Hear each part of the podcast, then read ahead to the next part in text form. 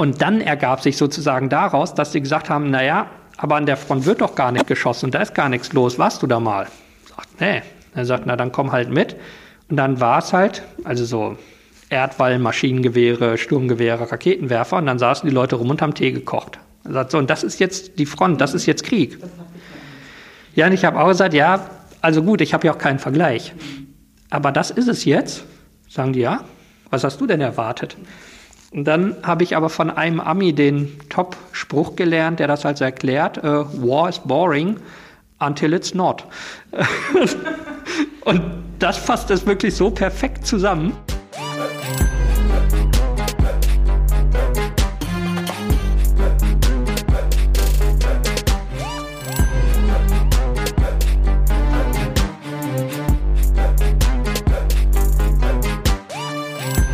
Hallo, eine neue Zenit-Podcast-Folge. Corona verändert einiges. Diese Folge ist unter etwas besonderen Bedingungen entstanden, denn ich wollte diesen Termin für die Aufnahme ungern so kurzfristig absagen, aber ich hätte mir wohl keinen besseren Gast und passenderen Ort vorstellen können. Und zwar habe ich mit Enno Lenze gesprochen. Er ist Museumsdirektor des Berlin Story Bunkers. Ja, genau. Und da drin saßen wir. Mit Mundschutz, desinfizierten Händen, viel Abstand und die Mikros in Plastefolie eingewickelt. Klingt irgendwie ein bisschen creepy. Naja. Enno erzählte mir anfangs, dass er den Bunker mehrmals mit Ozon geflutet hat. Das tötet alles und jeden, insbesondere Coronaviren. Ich hoffe, dir und deinen Liebsten geht's soweit gut da draußen. Zurück zu meinem Gast. Enno Lenze ist nicht nur Museumsdirektor, sondern auch noch Journalist, Autor, Kriegsberichterstatter, politischer Berater für zum Beispiel Merkel, Steinmeier, der by the way noch ein Foto von Enno im Büro hängen hat und, und, und. Seine Leidenschaft neben seinen vielen Berufen ist, sich für Kurdistan oder anders gesagt dem autonomen Gebiet der Kurden im Nordirak zu engagieren. Das ging so weit, dass er in den letzten Jahren auch ganz gern mal Urlaub an der Front gemacht hat und sich erklären ließ, wie man IS-Terroristen filtert warum und wieso er das tut und was unter anderem eine Einhorn-Hüpfburg am Lake Mosul damit zu tun hat ja, ich bin gespannt, wie dir die Folge gefällt. Viel Spaß beim Zuhören.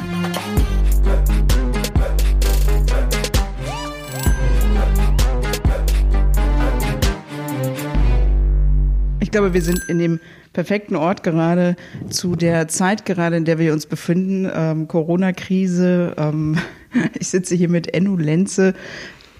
Ja, mit Mundschutz im Berlin Story Bunker, wo du der Museumsdirektor bist. Richtig. Und ähm, natürlich mit, ja, zwei, drei Meter Abstand, würde ich jetzt mal behaupten, oder ja. sogar mehr vielleicht. Wir haben uns hier äh, gut ausgerüstet. Ich überlege gerade, ist das eigentlich verboten, was wir hier mal gerade nee. machen? Nee, ne? Journalisten sind ausgenommen. Ja, wir sind ja systemrelevant, ne? Genau. Also du bist ausgenommen und ich darf meiner Arbeit nachgehen. Ich bin auch ausgenommen. und ich bin Journalist, ich bin doppelt ausgenommen. Ach so, oh, na dann ist das nicht hier auch eigentlich dein Homeoffice? Nee, nee, nee. Das ist zu Hause. du, wohnst, du hast auch noch ein Zuhause. Ja, ja. Nicht im Bunker hier. Ja, nee, das ist hier auf jeden Fall äh, ziemlich besonders und das passt wirklich zu dieser Stimmung gerade. Es ist ein bisschen Endzeitstimmung, aber wir, wir wollten das jetzt äh, einfach mal passend dazu machen und ich muss mich hier echt noch dran gewöhnen, dass hier irgendwas, ich weiß nicht, was ich glaube, jetzt weiß ich, was es ist. Guck mal. Das ist dieser Schnibbel ah. hier. Ha. Ah, jetzt sehe ich's. Das war vorher nicht zu sehen. Ich habe den Übeltäter gefunden jetzt endlich äh, und jetzt kann man hier halbwegs geräuschlos moderieren. Mein Gott, ist das kompliziert. Aber ja, was soll man machen? So ist das äh, gerade in der Situation. Und äh, wie erlebst du das gerade so persönlich, wenn wir jetzt gerade mal schon trotzdem bei Corona sind? Langeweile. ich habe nichts zu tun. oh Mann, keine Gäste, ne? Ihr habt ja auch zu. Ja, alles zu, Büro zu, Bunker zu. Äh, Langeweile. Oje. Naja, gut, das geht ja vielen so hier äh, in Berlin und auf der ganzen Welt, ehrlich gesagt. Das ist ja so ein globales Problem. Das finde ich ja tatsächlich trotz dieser Krise sehr spannend, dass es ein globales Problem Total. ist und alle haben gerade einen Feind. Ja. Das ist irgendwie verrückt, oder? Und arbeiten trotzdem nicht zusammen.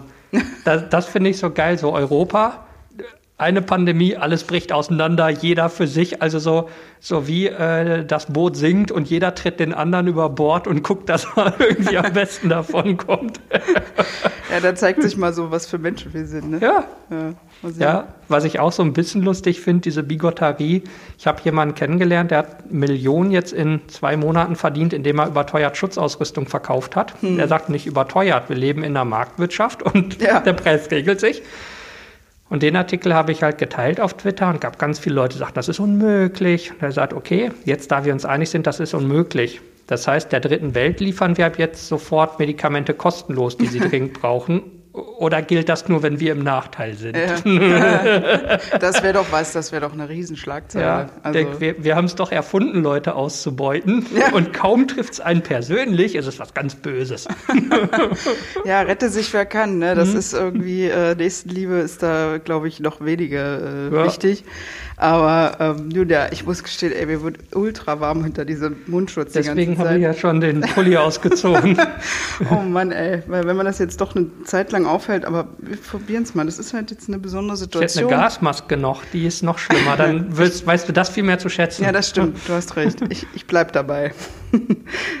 Enno, du bist ähm, Politiker, Journalist, Aktivist und Unternehmer.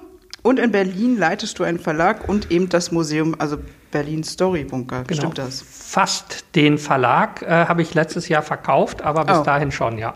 Aber du hast ein Buch verlegt. Äh, ich habe sehr viele Bücher. Ne? Ja, ja, also ich habe als Autor ein Buch geschrieben, ich habe als Verleger aber bestimmt 200 verlegt. Ah, okay, gut. Wie hieß der Verlag? Berlin Story Verlag. Ach so. Ganz einfach. Muss ja. man sich nicht so viel merken. Ja, das stimmt. Das passt ja zu dem Museum jetzt ja. auch. Und ähm, es geht natürlich in dem Podcast, wie du ja äh, vielleicht weißt, ähm, natürlich hauptsächlich um die Region Nahosten und ähm, Nordafrika, Zentralasien etc. Also natürlich möchte ich gerne mit dir über diese Region sprechen und warum ich natürlich auch gerne mit dir sprechen will, ähm, ist natürlich deine größte Leidenschaft, würde ich jetzt mal sagen, die du äh, ja so nach Dienstschluss mhm. verfolgst. Mhm. du engagierst dich für Kurdistan. Ja. Warum? Weil es da schön ist. Also relativ simpel. Die Leute haben keine Ahnung von Kurdistan. Also ging mir ja vor 12, 13 Jahren nicht anders. Und man, man weiß, da ist irgendwas und das ist komisch und da endet's. So. Und äh, ich habe dann gemerkt, dass das völlig anders ist, als ich dachte. Also ich dachte, da sind so drei Bombenkrater und fünf Esel und dann endet Kurdistan. Und dann waren da irgendwie so Wolkenkratzer und Freizeitparks und Fünf-Sterne-Hotels und Shopping-Malls und äh, äh, Jaguar-Händler und irgendwie so ein Scheiß. Ähm, und dann habe ich gesagt, ist das verrückt? Und immer, wenn ich es Leuten erzählt habe, konnten die es halt kaum fassen und haben gesagt, ja, aber irgendwie, warum habe ich das so falsch im Kopf?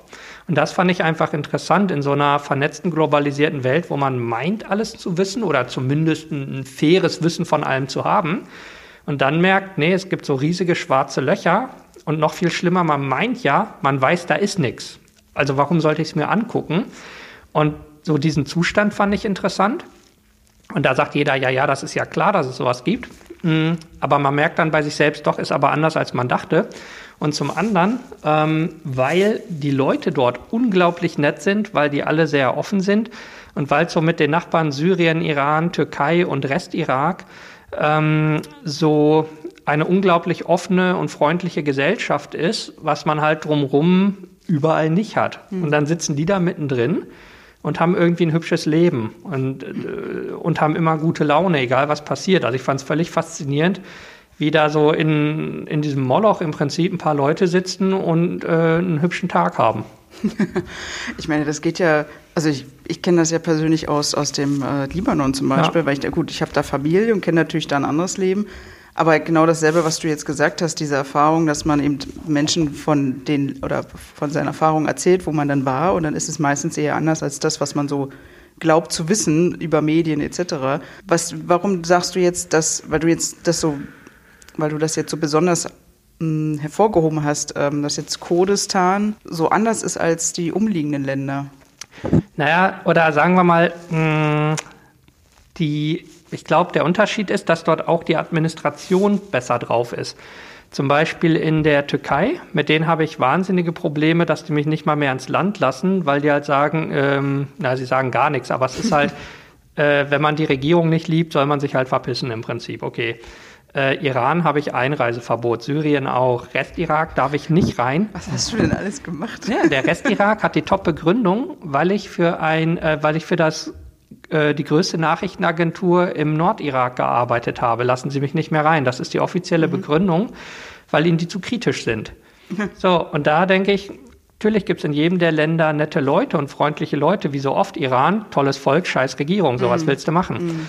Ähm, und in Kurdistan, Irak ist halt so, da ist auch die Regierung so, dass die sagen, hey, komm rein, schön, du machst Presse, super, können wir dir helfen? Und man sagt, okay, da sind also nicht nur die Leute unten nett, sondern sie haben auch eine Regierung, die sie wählen können in freien, geheimen, gleichen Wahlen, was mhm. ja schon irgendwie verrückt ist. Die haben eine harte Frauenquote im Parlament, die mhm. sie aber übererfüllen. Also sie machen nicht so eine Punktlandung und sagen, oh meine Güte, wir haben es hinter uns, 50, sondern 50, ne? genau, mhm. sondern drüber noch. Mhm. Also sie haben ein Drittel muss sein und sie haben glaube ich 38 Prozent oder so derzeit. Und er sagt, hey, vergleich das mal mit Europa. Mhm. Also ja. Und äh, das finde ich halt so spannend, dass dort also nicht einfach ein paar Leute versuchen, in einer scheiß Lage sich ein hübsches Leben zu machen, sondern dass es bis hin zur Regierung und zum Militär und so durchgeht dass ich immer das Gefühl habe, die arbeiten alle zusammen. Mhm. Also da wird auch gemeckert über die jeweils andere Partei, die anderen Länder und so weiter. Aber unterm Strich muss man sagen, hm, du kannst dich da auf die Straße stellen und sagen, ey, der Präsident ist echt scheiße. Da hast du rechtlich kein Problem, maximal mit dessen Fanboys, die irgendwie mhm. dir dann Böses wollen. Aber du hast da eine freie Meinungsäußerung, man hat Pressefreiheit und sowas äh, was ich halt von den umliegenden Ländern nicht kenne. Also ich habe auch ganz formal mal versucht, mich in den anderen Ländern als Journalist zu akkreditieren, habe zum Beispiel äh, hier bei der Botschaft äh, von Syrien angefragt, gesagt, hallo, ich würde gerne als äh, Journalisten mich akkreditieren oder muss ich das bei euch oder wie geht das? Äh, weil ich halt mal in die Gebiete wollte, wo der IS ist und wo die Kurden sind, also da so an Rand und mal schauen, wie weit ich gucken kann. Und ich wollte mir mal die russische Airbase angucken. Mhm. Und das Ergebnis ist halt, dass man natürlich nicht mal eine Antwort kriegt. Und bei einem Anruf hieß es ja, auf, geht nicht. Mhm. So. Ich sagte, ja, das war die Erwartungshaltung, aber nur, dass man sagen kann, hey, ich habe es versucht und ich habe den Vergleich. Ja. Und da drüben ist besser. Du bist ehrenamtlicher Kriegsberichterstatter, ähm, habe ich gelesen. Also, oder Sozusagen. kann man das so sagen? Ja, ähm, also ich schreibe, also wenn jemand für zahlt, verkaufe ich die Artikel auch. Aber der Großteil landet einfach in meinem Blog oder ab und zu haben Leute gefragt, ob sie Fotos benutzen können oder in ganz seltenen Fällen haben dann Zeitungen gesagt, kannst du den Artikel nochmal sozusagen umschreiben auf Zeitungsstil und dann würden wir den gern kaufen. Mhm.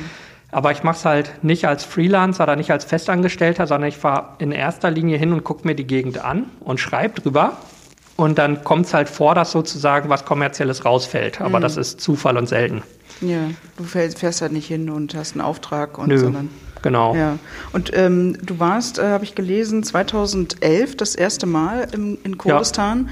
Ja. Ähm, zuallererst mal nochmal die Frage Kurdistan. Also ich meine, ich persönlich weiß schon ein wenig mehr jetzt über diese Region, weil ich habe lustigerweise die letzte Folge mit Düsen Tekal äh, ah, gemacht, sehr cool. die natürlich auch äh, in, dieser, in diesem Raum ja, ja. Ähm, bewandert ist als äh, ja, Kurden und ja. äh, Jesiden und ähm, deswegen ähm, folgt das jetzt irgendwie ganz passend dazu. Aber Kurdistan so als, als solches, als Land hm. gibt es ja offiziell nicht. Nö, auch inoffiziell nicht. Also und der Begriff ist nicht einheitlich. Das ist ein Problem. Also Kurdistan ist ja einfach Siedlungsgebiet der Kurden. Und äh, es gibt zwei sozusagen Hauptdefinitionen, was es schwierig macht. Zum einen ist es schlichtweg da, wo Kurden wohnen, also im Kern dieses Gebiet, was sich über Iran, Irak, Türkei und Syrien erstreckt, mit dem größten Teil in der Türkei. Die zweite Sache ist, dass die kurdisch besiedelte Gegend im Norden des Irak, das ist die autonome Region Kurdistan oder der offizielle Name Kurdistan Region of Iraq. Und äh, das ist dann immer so ein bisschen schwierig, weil die in Syrien nennen sich ja zum Beispiel Rojava oder die in, ähm, in, äh, im Iran Rajalat. Und wenn man dann Kurdistan sagt, äh, ist nicht immer einheitlich, was man meint. Und in meinem Fall, also im Normalfall meine ich damit die autonome Region Kurdistan im Norden des Irak, weil das halt die Gegend ist, wo ich üblicherweise bin und wo ich mich halt recht frei und unkompliziert aufhalten kann. Also umgekehrt würde ich versuchen, das Gleiche in Kurdistan, Türkei zu machen dann würde ich wahrscheinlich irgendwo da in einem Loch äh, wohnen und einmal am Tag Essen vom türkischen Gefängniswärter kriegen oder so. Das finde ich halt so krass, wie der Unterschied da ist innerhalb von einer Autostunde Entfernung oder so. Hm. Und ähm, ich habe gelesen, du sagst, Ob im Kampf gegen den IS, in der Türkei-Politik oder der Flüchtlingsfrage, das Verständnis von Kurdistan ist die Grundlage für das Verständnis unserer gegenwärtigen Politik. Also seitdem bist du überzeugt, was in Kurdistan passiert, betrifft die Welt und, und ja, auch Deutschland. Warum? Definitiv. Naja, der IS war so zumindest zu meiner Lebzeit die große Terrororganisation. Und jetzt ja so in der Generation von meinen Eltern war es wahrscheinlich die RAF oder vielleicht noch so ein paar von den da drumherum Organisationen, mit denen die zusammengearbeitet haben. Das hat ja einen ziemlich lokalen Bezug. Der IS ist ja also zumindest in der westlichen Welt äh, für einiges verantwortlich oder hat sich verantwortlich gemacht. Das ist ja nochmal so die andere Frage. Und äh, eine Unmenge von dem, was hier in der Politik passiert, basiert ja darauf. Ähm, und das kommt halt aus, also das ist die Region, in der gekämpft wurde.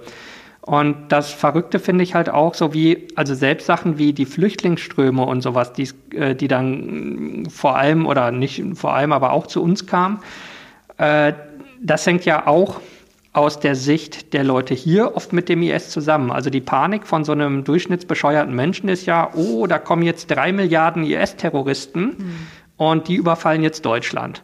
Und wenn man sagt, ja, aber die laufen doch vorm IS weg. okay, ja. aber andere Sache trotzdem so. Also und äh, Flüchtlinge waren hier ja oder sind bis heute ein Riesenthema aus völlig bescheuerten Gründen. Also wir haben wir haben damit null Probleme. Mhm aber dafür überdeckt, was wir an Problemen oder an Verbesserungspotenzial hätten. Das finde ich halt spannend, wie das, was dort eigentlich, also wenn es jetzt mal so flächenmäßig auf die Welt runterrechnet, ist das ein, eine Winzecke in der Welt gewesen, wo so ein paar Terroristen ihr Unwesen getrieben haben. Mhm. Das hatte Ausstrahlung auf die Politik in quasi der ganzen Welt oder in großen Teilen davon. Und bis jetzt ist ja auch die Riesenpanik da. Und umgekehrt will aber keiner helfen. Also das finde ich so verrückt, wie viel Geld hier lokal investiert wurde in Terrorschutz. Man sagt, mhm. wieso knallt ihr die nicht vor Ort ab und das Problem ist erledigt? Sehr, nee, wir können ja nicht dahin gehen und Terroristen abknallen. Das ist ja politisch nicht okay. Ja, deswegen schickt man ja Waffen an die Peschmerga zum Beispiel. Ja, kann man super Museum mitmachen. Da waren Zweite Weltkriegswaffen bei und ich habe ja den, die, die Lieferung gesehen. Da war so viel Schrott bei. Also es war mhm. auch viel Gutes bei, auf jeden Fall. äh, aber es war halt, also zum einen hätte man es früher schicken können, mehr, besser und vielleicht hätte man die Leute, die es benutzen, auch ausbilden sollen. Mhm. So, das, also, so wie immer, das war im Ansatz gut, aber da war doch deutlich Verbesserungspotenzial. Also du hättest gesagt, man, man hätte tatsächlich die Bundeswehr darunter schicken sollen. Ausbilder zumindest, mhm. die an diesen Waffen die Leute ausbilden. Weil das Problem war, ausgebildet wurde nur in Erbil, in der Hauptstadt von Kurdistan, Irak aus Sicherheitsgründen. Ähm, sehr interessant. Also so die Städte rechts und links davon, da hatten die Freizeitparks offen, aber die Bundeswehr durfte nicht hin aus Sicherheitsgründen. Und dann hieß es, ja, wir bilden ja hier Leute aus, was aber so nicht funktioniert, weil die guten Leute an der Front ja nicht sagen, ey, kämpft mal alleine gegen den IS, ich komme in einer Woche wieder, ich muss jetzt einmal lernen, wie das Sturmgewehr funktioniert. Mhm. Und dadurch gab es halt so Sachen, dass wir an der Front waren und die haben zum Beispiel Panzerfäuste gehabt und gesagt, ey, ihr, sprecht doch Deutsch, wie funktioniert denn das Teil? Und da ich auch gedacht, so, äh, ein, einer von euch muss es doch gelernt haben. Er sagt, nee, nee, das hat einer gelernt, der in der Nähe von Erbil war. Und dann geht es so weiter und so weiter. Und am Ende landet das Ding bei uns. Mhm. Aber hier hat es keiner gelernt und die Anleitung ist Deutsch. und da habe ich auch gedacht, okay, ich hatte mir sowas besser organisiert vorgestellt. Also es mhm. wundert eigentlich, man sagt ja nicht, oh Gott, das hätte ich nie für möglich gehalten, was auch schon traurig ist. Aber ich habe gedacht, dass irgendwie, das muss doch klar sein. Mhm. Also das, das wird, werden doch alle Beteiligten wissen. Das ist doch kein Geheimnis. Und woran denkst du, lag es? Naja, das ist. Also ich mm, meine einfach nur Unsortiertheit, Un Unordnung mm, kann man es ja nicht nennen. Nee, ich also glaube, wem man eine Marketingfrage. Die wollen auf gar keinen Fall, dass ein Deutscher dort stirbt, weil das ist schlecht für Presse, Wiederwahl mhm. und so weiter. Äh, das heißt also, die bleiben da, wo es hundertprozentig und garantiert sicher ist und wo sie eine halbe Stunde im Flugzeug sitzen, um auszufliegen, wenn was losgeht, weil das hinten dran, dass äh, die an der Front gar nicht gut ausgebildet sind, das kriegt ja eigentlich keiner mit. Mhm. Und selbst wenn egal wem ich es erzähle, alle sagen, ja, okay, ist halt blöd. Aber es wundert ja keinen. Also man erwartet das ja schon fast. Mhm. Also umgekehrt, wenn ich sagen würde, das war ein exzellenter Einsatz und alles lief von vorne bis hinten, dann wären die Leute überrascht. Und das ist eigentlich traurig, wenn es so rum ist. Ja. Na gut, ich meine, Man hat ja jetzt in den Nachrichten natürlich immer ein bisschen was mitbekommen, aber wahrscheinlich auch nicht ausreichend. Das ist ja auch dann immer nur aktuell, wenn irgendwie was passiert, was irgendwie andere Nachrichten überschattet sozusagen. Ja. Man hatte jetzt natürlich, also kann ich mich erinnern, weder das Gefühl, es war erfolgreich, weder noch das Gefühl, es war jetzt nicht erfolgreich. Aber ich habe ja jetzt auch überhaupt keinen Überblick, ja. ähm, ob jetzt die Peschmerga-Kämpfer, Kämpferinnen äh, da wirklich jetzt viel dazu beigetragen haben, dass der IS da jetzt irgendwie eingedämmt wurde oder nicht, oder oh. wer es jetzt eigentlich am Ende war, so ungefähr. Ich meine, sie sind ja irgendwo noch immer noch so ein bisschen mhm. da, aber es ist natürlich jetzt nach den Jahren jetzt auch äh, äh, geringer, also ein geringerer Teil, die sie jetzt noch besetzen oder die noch übrig geblieben ja. sind. Ähm, ja. Na, ich würde sagen, auf dem Boden hatten die Peschmerga, also in der Gegend, 95 Prozent Anteil halt an der Arbeit, weil es war ja sonst keiner da. Also war ja ganz einfach. Äh, und den Rest waren US Marines, die auf dem Boden aber ganz, ganz wenig machen, weil die halt auch nicht wollen, dass ihre Leute da sterben. Also, und es geht nicht mal um die Menschenleben, es geht halt um die Politik. Mhm. Und äh, die Marines haben immer wieder auf dem Boden geholfen, wenn Leute echt nicht weiterkamen. Dann kamen so irgendwie fünf Felis und die haben einmal eine Straße freigeräumt, also sind abgesprungen, haben alles freigeschossen, sind wieder eingestiegen und waren weg und haben gesagt, so, den Rest schafft ihr Tschüss. Richtig abgefahren, in was für einem Tempo. Also wirklich so Peschmerga, die halt echt schlecht ausgebildet sind und schlecht ausgerüstet, weil sie es nie ordentlich gelernt haben und die haben dann irgendwie stundenlang gekämpft und gesagt, geht nicht, ruf mal die Marines. Und die Marines in einer Viertelstunde so einen Durchmarsch gemacht, auf der anderen Seite weggeflogen und sagen so, ruf an, wenn er wieder Hilfe braucht. Mhm. Und sonst war es so, dass eben die, ähm, na, die alliierten Luftstreitkräfte, also das heißt immer die Amis, äh, so im, im, im Mainstream oder in der Wahrnehmung, ja, da waren ja Amerikaner, äh, Franzosen, Israelis, äh, dänische Kampfjets, äh, belgische, äh, äh, britische, kanadische, also jeder, der, der mal seinen Kampfjet testen wollte, ist halt hingeflogen und hat da irgendwie ein bisschen rumgebombt. Und auch die Special Forces, also immer wenn es heißt, die Amis ziehen hier ab oder die Amis ziehen aus Rojava ab oder so, man sagt ja, und die Franzosen und die Briten und die Kanadier, nur mhm. die sind irgendwie, die vermarkten das nicht so groß, weil das irgendwie besser ist. Ähm, die Peschmerga hatten halt den, den größten Anteil auf dem Boden und in der Luft wurden sie halt von den US-geführten Kräften unglaublich unterstützt. Das war wahnsinnig wichtig.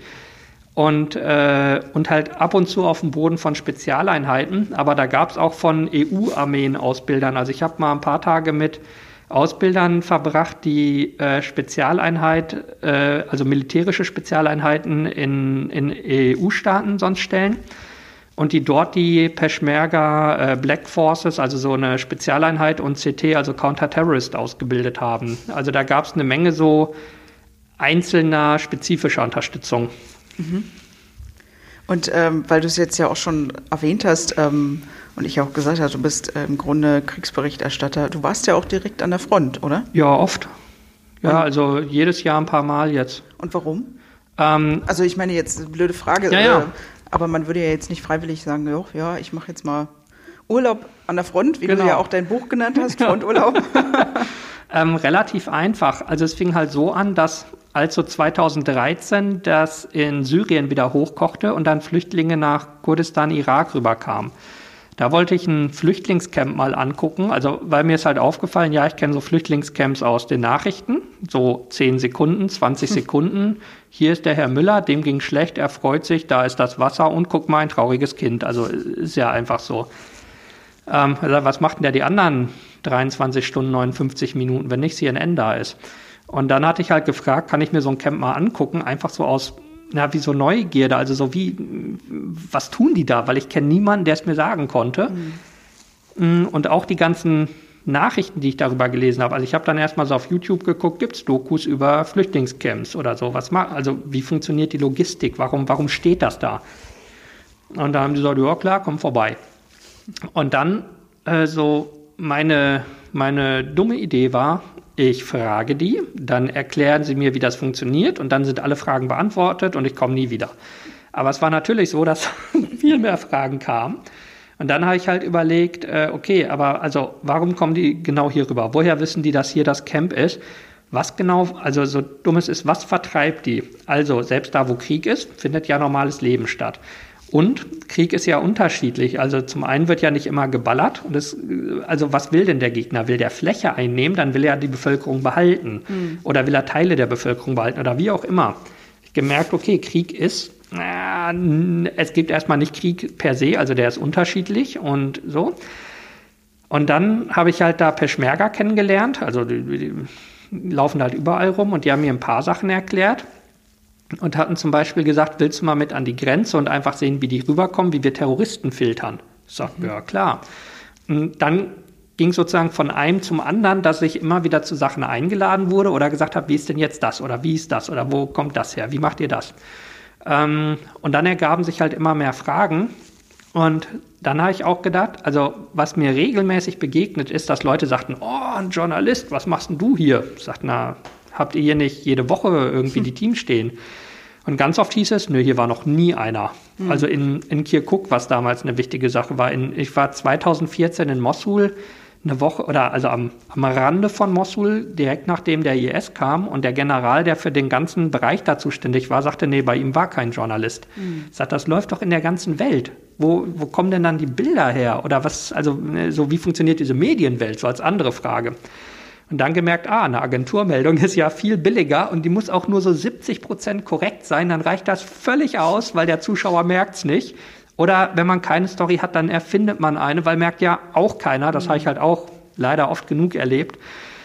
Ähm, und dann ergab sich sozusagen daraus, dass sie gesagt haben, naja, aber an der Front wird doch gar nicht geschossen, da ist gar nichts los, warst du da mal? Sagt, nee. Er sagt, mhm. na dann komm halt mit. Und dann war es halt, also so Erdwall, Maschinengewehre, Sturmgewehre, Raketenwerfer und dann saßen die Leute rum und haben Tee gekocht. Er sagt so, und das ist jetzt die Front, das ist jetzt Krieg. das habe ich mir anders vorgestellt. Ja, und ich habe auch gesagt, ja, also gut, ich habe ja auch keinen Vergleich. Mhm. Aber das ist es jetzt. Sagen die, ja, was hast du denn erwartet? Und dann habe ich aber von einem Ami den Top-Spruch gelernt, der das also erklärt, äh, War is boring until it's not. und das fasst es wirklich so perfekt zusammen. und sozusagen, und dann nachdem ich so das grobe Bild hatte, ergab sich dann, dass man gesagt hat, okay, aber wie mischt ihr jetzt sozusagen, mal salopp gesagt, die schlechten und die guten Soldaten, die alten und die jungen, die mit Erfahrung, die ohne? Und warum ist es da kompliziert? Warum geht's hier? Also, wenn man dann so ein bisschen Verständnis für hatte. Und dann habe ich halt gemerkt, dass das, was genau an der Front passiert, halt mh, hm, das Wichtigste ist, um wirklich zu verstehen, warum knallen die nicht einfach die IS-Leute ab und gehen nach Hause? Also, was ja sozusagen die erste Idee wäre. Oder die sagen, sei wieder artig oder du kommst in den Knast oder irgendwas in der Art. Warum geht das nicht? Und dazu muss man halt da ganz vorne stehen und dann sagt man, ah, okay, weil ihr die nicht mal seht. Jetzt verstehe ich einen Teil. Und äh, weil du gesagt hast, die haben die rausgefiltert, wie haben die das dann gemacht? Oder wie, wie konnten die das überhaupt machen? Das war so, sagen wir, so genial pragmatisch. Also das eine war, da ist so eine kleine Brücke oder ne, also inzwischen ist es so eine Pontonbrücke, so eine schwimmende Brücke nur noch. Da kam wirklich ein, ein kontinuierlicher Strom von Menschen rüber. Und die haben gesagt, das Gute ist, dass der IS relativ dumm in vielen war. Die kamen aber jetzt nur zum äh, Verständnis aus Syrien. Äh, genau, aus Syrien ja. Richtung Irak, also mhm. Kurdistan, Syrien nach Kurdistan, Irak rüber. Und das ist eine relativ offene, durchlässige Grenze. Also Jetzt gerade nicht, aber im Normalfall ist das so wie eine inner EU-Grenze. So, wenn man auf beiden Seiten irgendwie etwas zu tun hat, dann kommt man relativ einfach rüber. Und äh, da standen dann Leute vom Geheimdienst und von den Peschmerga. Und das Lustige fand ich, dass der Geheimdienst Uniform anhat, auf denen steht Geheimdienst. Super, voll einfach. Ach, du also, bist. Auch so aus deutscher Sicht so, oh nein, und die sagen, ja, wer soll ich denn sonst sein? äh, fand ich tot. Aber das sind halt auch so Sachen, die sieht man dann halt erst, wenn man da steht. Ja, Oder auch so ein Schild, was jemand gemalt hatte am Rand vom IS-Gebiet am Checkpoint. Äh, willkommen in der Zivilisation, bitte stellen Sie Ihre Uhren 2000 Jahre vor. äh, oder an der Grenze stehen ab und zu so Schilder, willkommen an der innerkurdischen Grenze. Also so weiß ich auch einfach, wo ich denke, hey, die haben Humor. Ja. Also so selbst bei der ganzen scheiß Lage, die Stimmung vergeht dir nicht. Und keiner sagt, das finde ich jetzt aber schlecht. Sondern so, naja, und dann haben die es so gemacht, die haben gesagt, das Gute ist, der IS war oder ist in vielen Sachen dumm und plump, zumindest was das angeht. Und die kommen nicht mit einer Familie, die sie kompliziert infiltriert haben. Es sind wirklich dann der junge, männliche Alleinreisende sozusagen, zumindest sehr oft. Dann haben die gesagt, du, woher kommst du, was machst du hier? Und da hat er zum Beispiel gesagt, ey, meine Familie ist aber schon drüben. Dann gesagt, gut, dann ruft die an, gib mir das Handy, wir machen irgendwie einen WhatsApp-Videoanruf und dann will ich die Familie sehen. Mhm. Er sagt, da muss er zumindest eine Familie auf der anderen Seite haben, die einem IS-Typen helfen würde. Mhm. Und das ist sehr unwahrscheinlich. Was ich auch interessant fand, weil ich dachte, das ist sozusagen besser organisiert oder so. Und die haben gesagt, nee, 90, 95 Prozent sind damit gefiltert. Oder der hat gesagt, ich habe aber keine Familie mehr. Sagt, okay, wo kommst du her? Er sagt, aus dem und dem Dorf. Dann haben die einfach rumgerufen, wer noch aus dem Dorf kommt, weil die gesagt haben, meist kommen die ja am Block. Da sind ein Haufen Leute gleichzeitig vertrieben worden. Oder einer mhm. sagt, ich komme aus dem Nachbardorf. Mhm. Dann sagt man, gut, kennst du den Typen? Oder äh, beschreib mal, wie dein Dorf aussieht und die Gegend drumherum. Stimmt das? Also so völlig simple Sachen. Da ich sagt, so, das kann der Typ doch auswendig lernen. Sagt, ja, macht er aber nicht. Und damit haben die einen Großteil so das Grobe gefiltert. Mhm. Da haben sie gesagt, und später in den Camps zum Beispiel, äh, die Leute sind ja vom IS geflohen. Wenn da also irgendjemand nur mal sagt, ach so schlimm war das nicht, kommen 100 Leute und sagen, der, guckt euch den mal genau an. Und das hat überraschend gut funktioniert. Mhm. Also, wo ich dachte so, ich habe das unglaublich kompliziert mir vorgestellt und sagen, nee, in dem Fall zum Glück geht so. Spannend. Ja. Interessant. Und da ich halt gesagt so, und das kriegt man halt mit, wenn man anderthalb Tage da an der Front rumgammelt. Es war noch viel lustiger, oder das war äh, nicht Front an der Grenze. Ich bin da abgesetzt worden und ich sollte abgeholt werden. Und das hat nicht funktioniert, es hat, kam keiner. Und dann hat mich halt abends der Chef von dem Posten mit nach Hause genommen. Und so, ja, macht ja nichts. Also der hat auch überhaupt kein Problem mit, wo ich denke, wenn ich hier irgendwie zum Beispiel beim Zoll nach einem Drehabend stehen bleibe, würden die sagen, ja, keine Ahnung. Und ich sage, ja, kommst halt mit, ist ja mhm. kein Ding. Also hat die Familie kennengelernt, wie der lebt, so ein bisschen das, was halt auch spannend war. Und dann am nächsten Tag hat er gesagt, ja, willst du noch mal mitgucken, willst du nach Hause fahren, was willst du machen? Er sagt, na, ich muss vier Stunden von hier eigentlich in die Hauptstadt zurück. Er sagt, ja, klar. Und dann hat er mich einfach an quasi einem Checkpoint auf der Strecke abgestellt. Also da gibt es immer an den großen Stadteinfahrten und auf den Überlandstraßen so wie so Mini-Kontrollposten, wo die einfach gucken, sieht das Auto komisch aus. Mhm. Und da hat er mich abgeladen und gesagt, hier, sorgt dafür, dass der Typ nach Erbil kommt. Ich sagte, okay. Haben sie das nächste Auto angehalten und gesagt, ey, fährst du nach Erbil? Und er sagte, nee, nach Duhok. Er sagte, egal, ist die Richtung, nimm den mal mit. Und schmeißt den am letzten Checkpoint raus und sagt, er muss nach Erbil. Ich sagte, okay. Und da hat auch keiner gefragt, warum oder wie, sondern ja, selbstverständlich. Was denn sonst? Das dann haben die mich mitgenommen. Überhaupt nicht geht. Nee, haben mich halt Essen gegeben, Trinken gegeben und äh, am Checkpoint rausgeschmissen und gesagt, hier, der muss weiter. Ja. Du bist dann so weitergereicht worden. Ja. Hast das, du, du, hast ja auch nichts verstanden, oder? Nee, fast nichts. Also immer wieder sprechen Leute Englisch, hm. ähm, Deutsch interessanterweise. Und das war auch ein, ein, total spannendes Narrativ, was ich da kennengelernt habe. Leute, die Deutsch sprachen, haben gesagt, hey, danke, dass ihr hier seid ähm, weil ihr habt uns so geholfen gegen Saddam. Sagt, wir haben das Giftgas geliefert. Sagt, ja gut.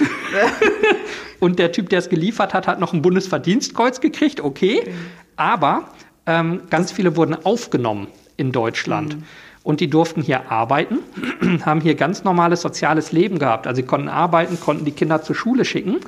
Und als Saddam tot war, haben sie gesagt, vielen Dank Deutschland, danke, dass ihr uns wie Menschen behandelt habt, aber wisst ihr, ich will lieber wieder nach Hause, aber ich behalte euch in guter Erinnerung. Mhm. Wo man sagt, Paradefall für Flüchtlingspolitik. Mhm. Äh, weil die gehen nach Hause und sagen, das waren mhm. coole Leute, vielen Dank und haben hier in die Kassen eingezahlt noch. Also es war einfach nur eine Win-Win-Situation, selbst sozusagen böse kapitalistisch und alles. Und dann haben die aber gesagt, deswegen schulden wir euch was. Deswegen müssen mhm. wir hier ja die Terroristen filtern, dass die nicht zu euch kommen. Mhm. Da er sagt, das ist eine Story, die habe ich hier nie in den Headlines oder gesehen.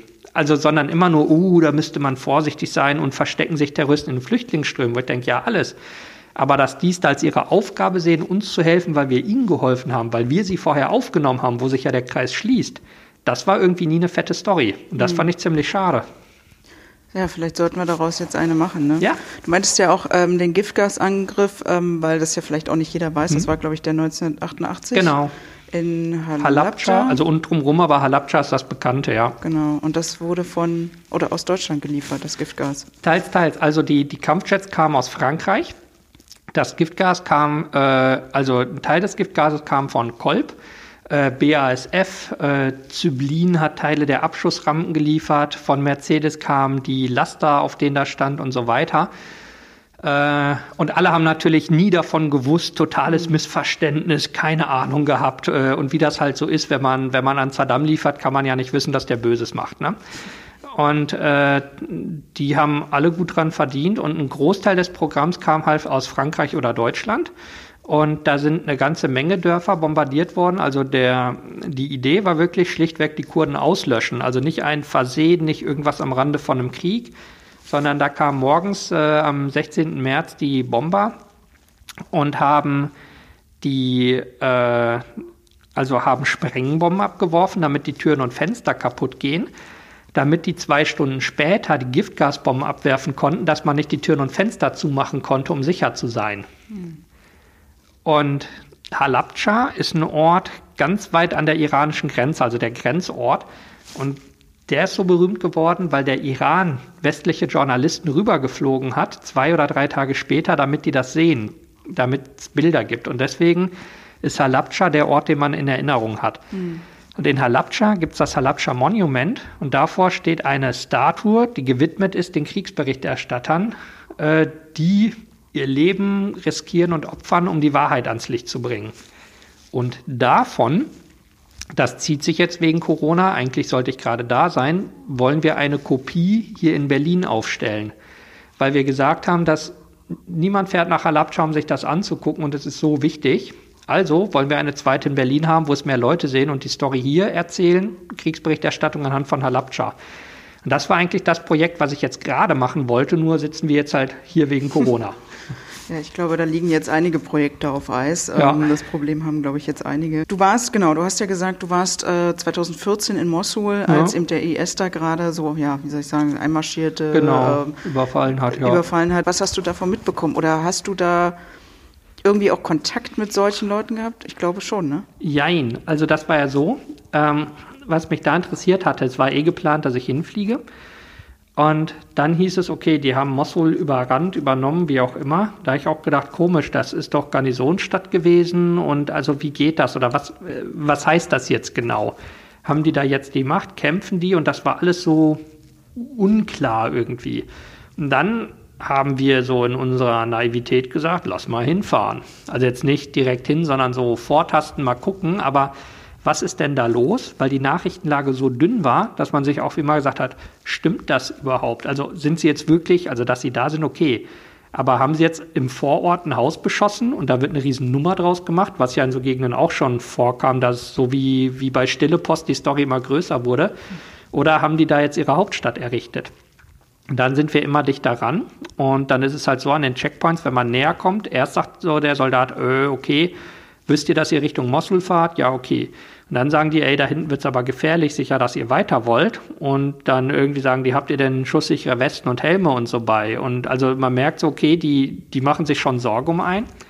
Und relativ am Ende sagte dann einer, hier geht's nicht weiter, weil jetzt kommt Niemandsland und dann kommt irgendwo wahrscheinlich der IS. Hm. Wenn ihr weiter wollt, fahrt ihr darüber, da ist der General und der kann erlauben, ob ihr rüber dürft oder nicht oder weiter dürft. Und der General hat gesagt, nein. hat gesagt, da kann ich euch auf dem Hof abknallen, das geht schneller. Also die sind da auch nicht so. Und dann hat er gesagt, na gut, wir haben hier ein paar gepanzerte Fahrzeuge, wir müssen eh auf Patrouille. Also dann hat man gesagt, hier guck mal, ich kenne so Gegenden, ich kenne mich aus, ich habe Schutzkleidung, weil ich habe bla. Und dann sagen die, okay, ist zumindest kein Spinner, der es irgendwie lustig findet. Dann haben gesagt, okay, ihr könnt mitfahren oder kannst da mit in den Wagen. Seid halt echt vorsichtig. Äh, und wenn irgendwas passiert, drehen wir sofort um. Und dann sind wir halt in so ein, wie so ein Vorort oder von Mosul oder so. Es ist ja so eine Stadt, die so in die Ferne dann so ausflacht gefahren. Und da war halt nichts. Und dann haben die gesagt, okay, hier ist nichts im Sinne von niemand. Kein Mensch. Wir drehen sofort um. das, das ist gefährlich. Nein. Hm. Und auf dem Rückweg, das war auch so bizarr, wie schnell dann sozusagen ähm, man in so ein Thema fällt. Die haben halt gesagt, ah, da sind Drohnen in der Luft, das ist gut, das sind die Amis, wo ich auch dachte, das ist lustig, so wie es heißt, oh, zum Glück haben die Amis Drohnen in Gegenden, die sie nichts angehen, so dass äh, die Wahrnehmung davon ändert sich dann ganz schnell auf einmal. Und äh, so auf dem Rückweg äh, ein Stück weiter. Das ist ein bisschen Big Brother watching you. Ja, genau. Und wie man dann auf einmal sagt, Mensch, ist das prima, dass es diese ganze Überwachungstechnik gibt, wie toll. Und ähm, und da äh, saß, waren dann am Checkpoint auch so Amis, also so ganz offensichtliche, die haben dann auch Uniform mit Flagge an, weil die sagen, wie soll ich mich hier verstecken? Mhm. Also so ein Typ so zweimal zwei Meter breit irgendwie mit kurz geschorenen Haaren und so einer Ami-Sonnenbrille, der sagt, ja, was soll ich sagen, ich bin Kurde oder was? Ja. Funktioniert ja auch nicht. Und hat gesagt, pass auf, könnt ihr mal hier abbiegen, wir wollen mal kurz mit euch tratschen, was, was da war. Sagt, klar, äh, Kontakte haben ist immer gut. Und zum anderen, ich habe ja nicht mal was Geheimes gesehen oder es geht ja nicht mal um Quellenschutz oder mhm. irgendwas. Dann sagten die ja irgendwie, das war nicht so klug, ne? Habt ihr den Fluss gesehen? Ja, auf der anderen Seite ist der IS. Mhm. Er sagt, okay, das war ganz schön dicht. Sagt, aber wir wussten es nicht, also genau darum geht's ja. Und, ne? Und die hatten halt so, so Satellitenfotos oder Drohnenfotos und hatten das genau eingezeichnet und haben dann auch gezeigt, wo wir ungefähr waren. Sagt, okay, das war echt ein bisschen dicht, das war ein bisschen blöd vielleicht.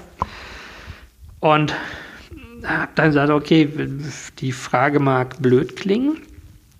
Ähm, wer genau seid ihr, dass ihr das habt? Also so Amis, okay. Die guckt mich so an, so wie, weißt du, wie wenn du beim ZDF reinkommst und sagst, was ist denn das hier für ein Fernsehsender? äh, sagt äh, CIA, Field Office, so. Sage, ach so. okay, hallo, lernt man die auch mal kennen. Der sagt, gut, sind halt auch Marines und alles Mögliche da. Und sagt, ja klar, also so ist halt, die einen holen die Daten, die anderen arbeiten sie auf, die anderen fahren unten rum, logisch. Die waren extrem offen mit allen Informationen. Er mhm. sagt, ich bin aber Journalist, also nicht, ähm, dass es dann nachher ist, das hätte man nicht sagen dürfen. Sagen die, ey, das habe ich auch oft gehört, vor allem von Amis und von Israelis. Die haben gesagt, zum einen, das glaubt dir keiner. Also, Na dann, erzähl mir alles. Und die andere Sache ist, die anderen sagen, wundert mich nicht. Aber es wird doch nicht, also entweder sagen die das eine oder das andere, aber eine andere Reaktion kommt doch nicht. Ich sage, ja, das ist sehr pragmatisch wieder. Und die haben gesagt, dass wir hier Satelliten und Drohnen haben, ist doch kein Geheimnis, die siehst du doch. Und nur weil hier gerade keiner ist, der die fotografiert, ja, aber das ist kein Geheimnis, ne?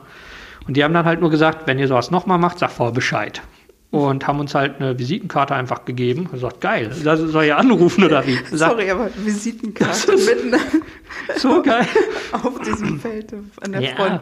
Oder auch ähm, das andere war DIA, also Defense Intelligence Agency, also so die ganzen Dinger, die man so nicht kennt im Alltag oder Nur die aus mir von Film, ne? Ja, genau, mhm. da sagst du, was gibt's wirklich? Also, und das fand ich schon spannend, weil wir das wirklich in den nächsten Jahren genutzt haben. Also man erreicht immer irgendwen da gesagt haben, pass auf, wir wollen da und dahin fahren, zum Beispiel Shingal oder irgendeine gefährliche Gegend, geht das gerade? Oder mhm. und dann sagen die mal, ey, so zum einen, wir sind nicht euer Dienstleister. Aber wenn, dann fahr nicht über die Stadt oder fahr nicht darum oder irgendwie sowas. Also sie waren schon, also überraschend offen und entgegenkommt, wenn es um Sicherheit ging. Das habe ich auch, hat mich sehr gewundert. Mhm. Und an dem Tag haben wir dann keine IS-Leute oder irgendwas gesehen. Später, ähm, war schon ein Jahr später, da hatten wir halt so Sachen, also gesehen, so durchs, durchs Fernrohr oder durch, äh, durch die Kamera ab und zu, dass sich was bewegt, schon, aber kein Kontakt. Da als dann die ersten gefangen genommen waren, so, ich glaube, das war ein Jahr später oder zwei, aber da habe ich halt welche im na, Gefängnis oder wie man es nennen will, in so einem provisorischen Loch halt irgendwie gesehen. Die sprachen aber nur Arabisch und also waren lokale IS-Leute und wollten auch nicht groß sprechen. Mhm. Ähm, und dann gab es einmal ein sehr cooles Missverständnis, so über, wenn man über mehrere Sprachen übersetzt, da haben die gefragt, ob ich welche sehen will oder so.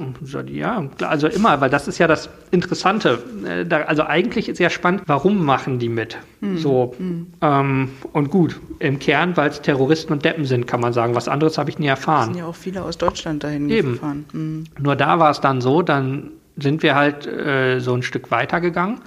Und da war so wirklich wie so ein Müllcontainer voll Leichen einfach oder eher Leichen in Teilen, also von einem Luftschlag, die sie eingesammelt hatten.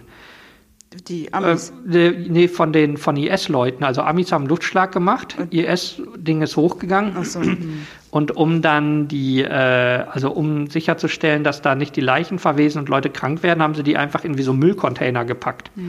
Sagt, okay, das mit IS-Leute sehen, das ist was bei der Übersetzung schiefgegangen. Danke, aber so war das nicht gemeint. Also da gab es zum Teil echt bizarre, komische Sachen, die dann so passieren, ja. Und ähm, ja, ich meine, du hast ja auch schon äh, gesagt, dass du äh, quasi so ein bisschen auch mit vielen Zufällen von, von einem zum anderen gekommen bist. Ja. Äh, nur jetzt die Beschreibung, äh, um nach Erbil zu kommen, ähm, indem du dann da über fünf Ecken sozusagen in, in irgendein Auto gestiegen Ja. bist.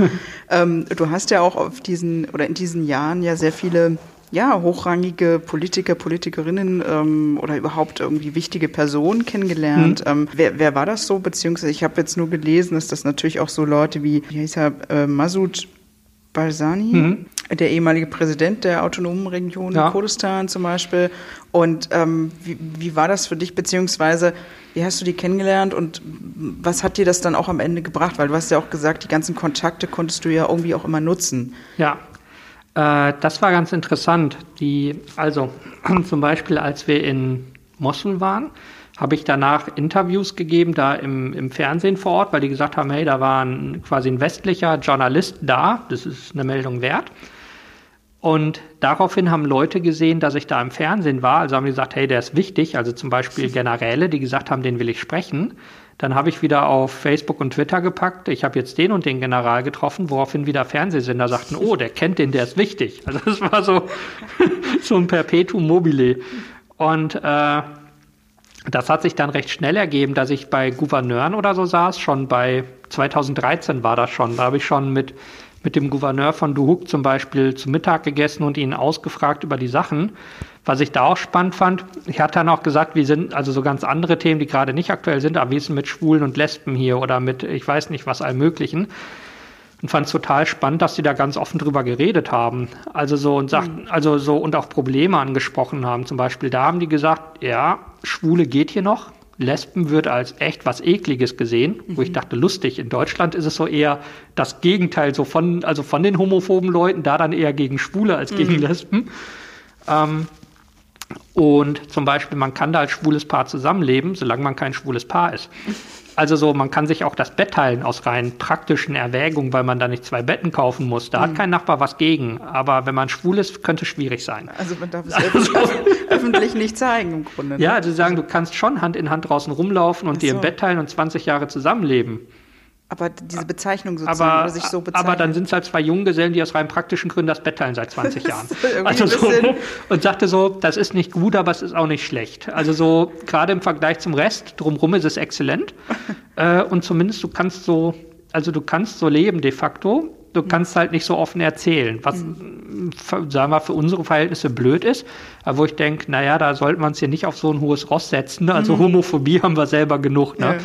Und dann äh, war es aber so, dann bin ich mal eingeladen worden zu einer Podiumsdiskussion in der Uni, also als, nur als Zuschauer, ich habe nicht mitdiskutiert.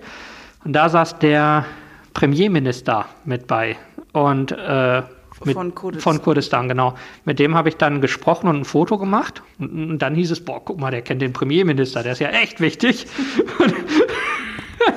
Und das ging so hin und her und dann bin ich halt, äh, war ich bei einem anderen Politiker, der Nachbar vom Präsidenten ist, zum Abendessen. Und äh, der Präsident bekommt zum Beispiel Wein und Sekt und sowas immer wieder geschenkt und trinkt's halt nicht.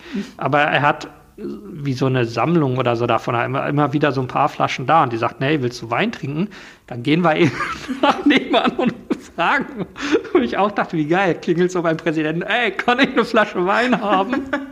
Sie haben gesagt, ja, tatsächlich so funktioniert das. Er sagt, nee, will ich gar nicht, aber können wir zum einen trotzdem rübergehen und zum anderen, ich will mal die Garage sehen. Aus einem ganz trivialen Grund. Ähm, so bei diesen ganzen, also so wie immer, es gibt die Fanboys, die sagen, wie geil alles ist und die, die anderen, die sagen, wie schlimm und korrupt das ist. Und äh, also angeblich haben die eine Garage voll goldener Ferraris und Riesenanwesen im Ausland und Privatjets. Nur nutzen sie das immer nicht, damit man es nicht im Fernsehen sieht.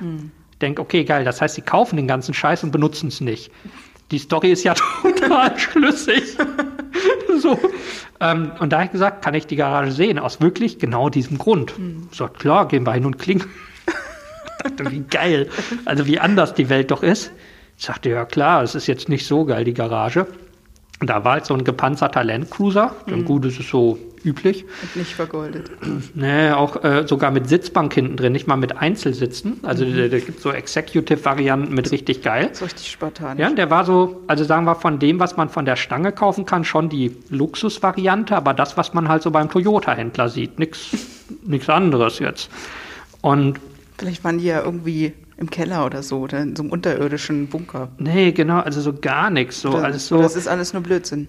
Ja, und das ist schon ein fettes Haus, also so eine, aber nicht mal eine Villa, sondern also ich habe so Freunde, die sind Unternehmer in Deutschland, die haben größere Häuser. Also es war nicht mal jetzt nicht mal der goldene Palast oder so. Also aber vielleicht für kodische Verhältnisse vielleicht schon ziemlich groß. Naja, nee, oder eher sind da die Häuser ja riesig. Das wundert so, mich immer wieder. So. so. eine normale Familie hat da so 200, 250 Quadratmeter. Oder ein Single-Apartment, wenn man das da kaufen will, das hat so 70, 80 Quadratmeter. Mhm. Also es ist alles großzügig. Äh, und sagen wir so, bei diesen so mehr oder minder Privathäusern von den Politikern habe ich es dann immer wieder erlebt. Da kommt man rein und es gibt wie so einen Warteraum, wo man jemanden so zwischenlagern kann. Und dann gibt es oft ein, ein, Wohnzimmer, so ein riesiges Ausladendes, wo man 30 Leute oder sowas hinsetzen kann, mit so zwei oder drei Eingängen, sodass man mhm. sozusagen jemanden in den Warteraum setzen kann, die anderen rausschmeißen und ihn durch eine andere Tür dann rein, also so, dass man da schon so wie so Meetings machen kann aber das ist auch nicht gigantisch und auch nicht, es ist so, sagen wir, also bei Weib nicht das, was mir versprochen wurde bei den ganzen Gerüchten. Und das Lustige fand ich, wie normal die Leute waren. Das hieß nicht, oh, und hier, das ist der Präsident und jetzt verneig dich und küsst die Füße oder so. Und sagte, ja, hallo, schön, dass du da bist. Was machst du denn hier? also so wirklich, wie wenn man so zum, zum Kumpel vom Nachbarn geht oder so. Und äh, und dann haben die zum Beispiel auch immer gesagt, was können wir für dich tun? Ich dachte, keine Ahnung. ich will Sachen sehen. Ich will Sachen angucken. Ich will irgendwie, keine Ahnung. Sagt, ja, da ist zum Beispiel morgen, keine Ahnung, irgendein Empfang wichtiger. Willst du da hin? Da lernst du Leute kennen. Sagt, ja, klar.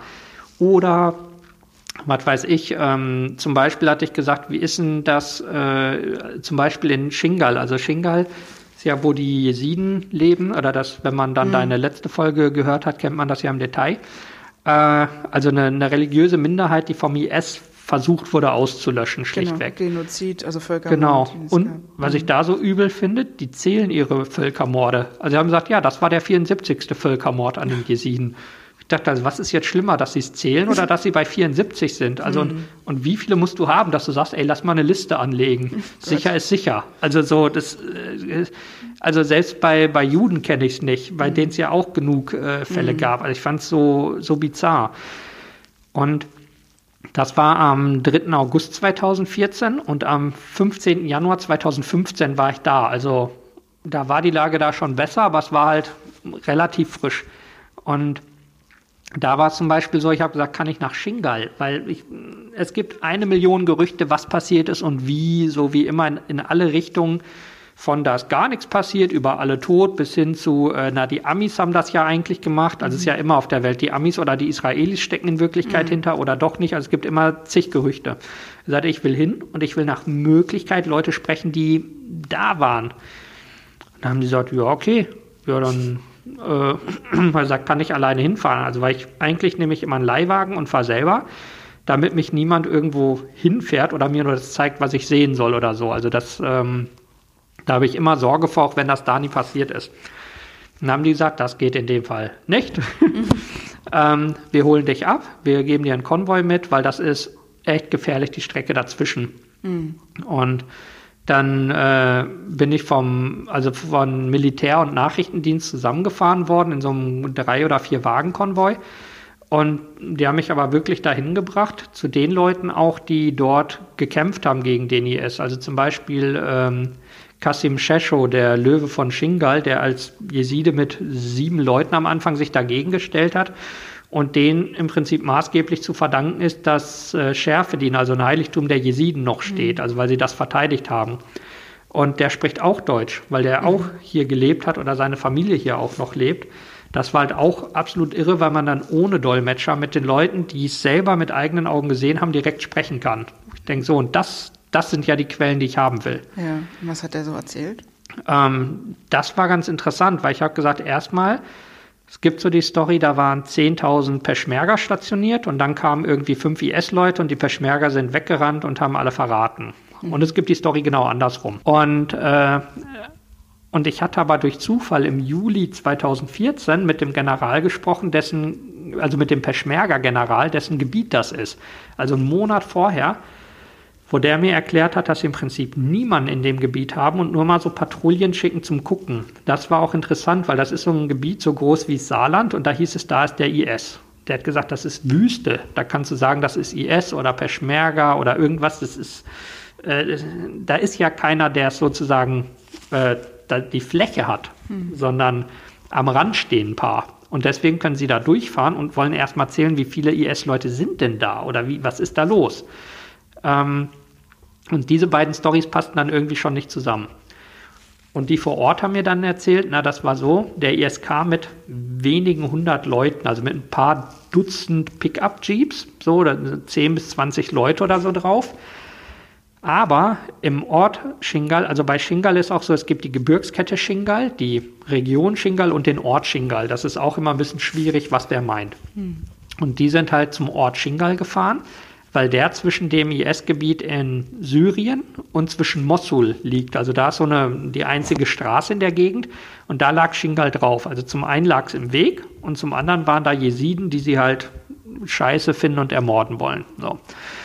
Und dann haben sich aber ganz viele aus dem Ort angeschlossen, die wir auf Kommando wussten, dass es jetzt losgeht. Also wie so Schläfer, nur ein großer Teil des Ortes irgendwie.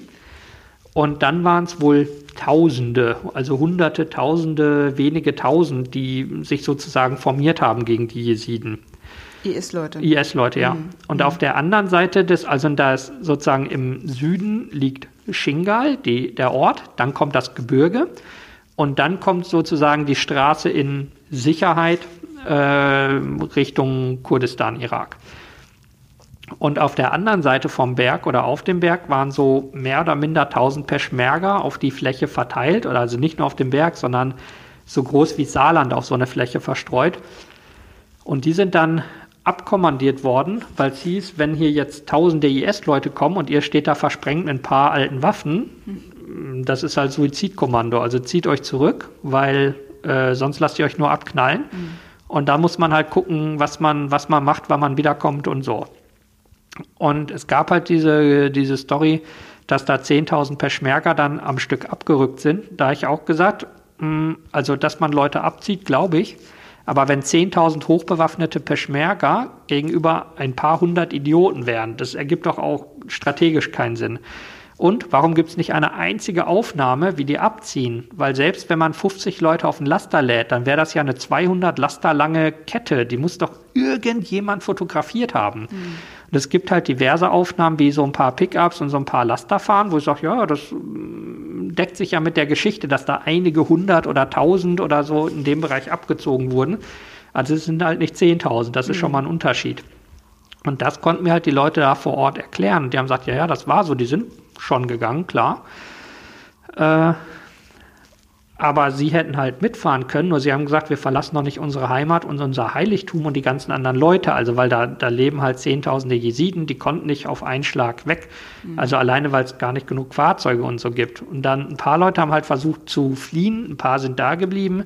Und am Ende sind sie im Großen und Ganzen abgeschnitten worden vom IS, sodass die Jesiden in den Bergen saßen im Hochsommer, also wo es da zwischen 40 und 50 Grad heiß wird und dann ohne Versorgung schlichtweg verdurstet sind auf dem Berg. Mhm. Also nicht mal sozusagen in den Kampfhandlungen gestorben, also auch und entführt und alles, aber auch ein großer Teil schlichtweg in der Sonne verdurstet. Mhm. Also auch so, so grausam, wie man sich vorstellen kann.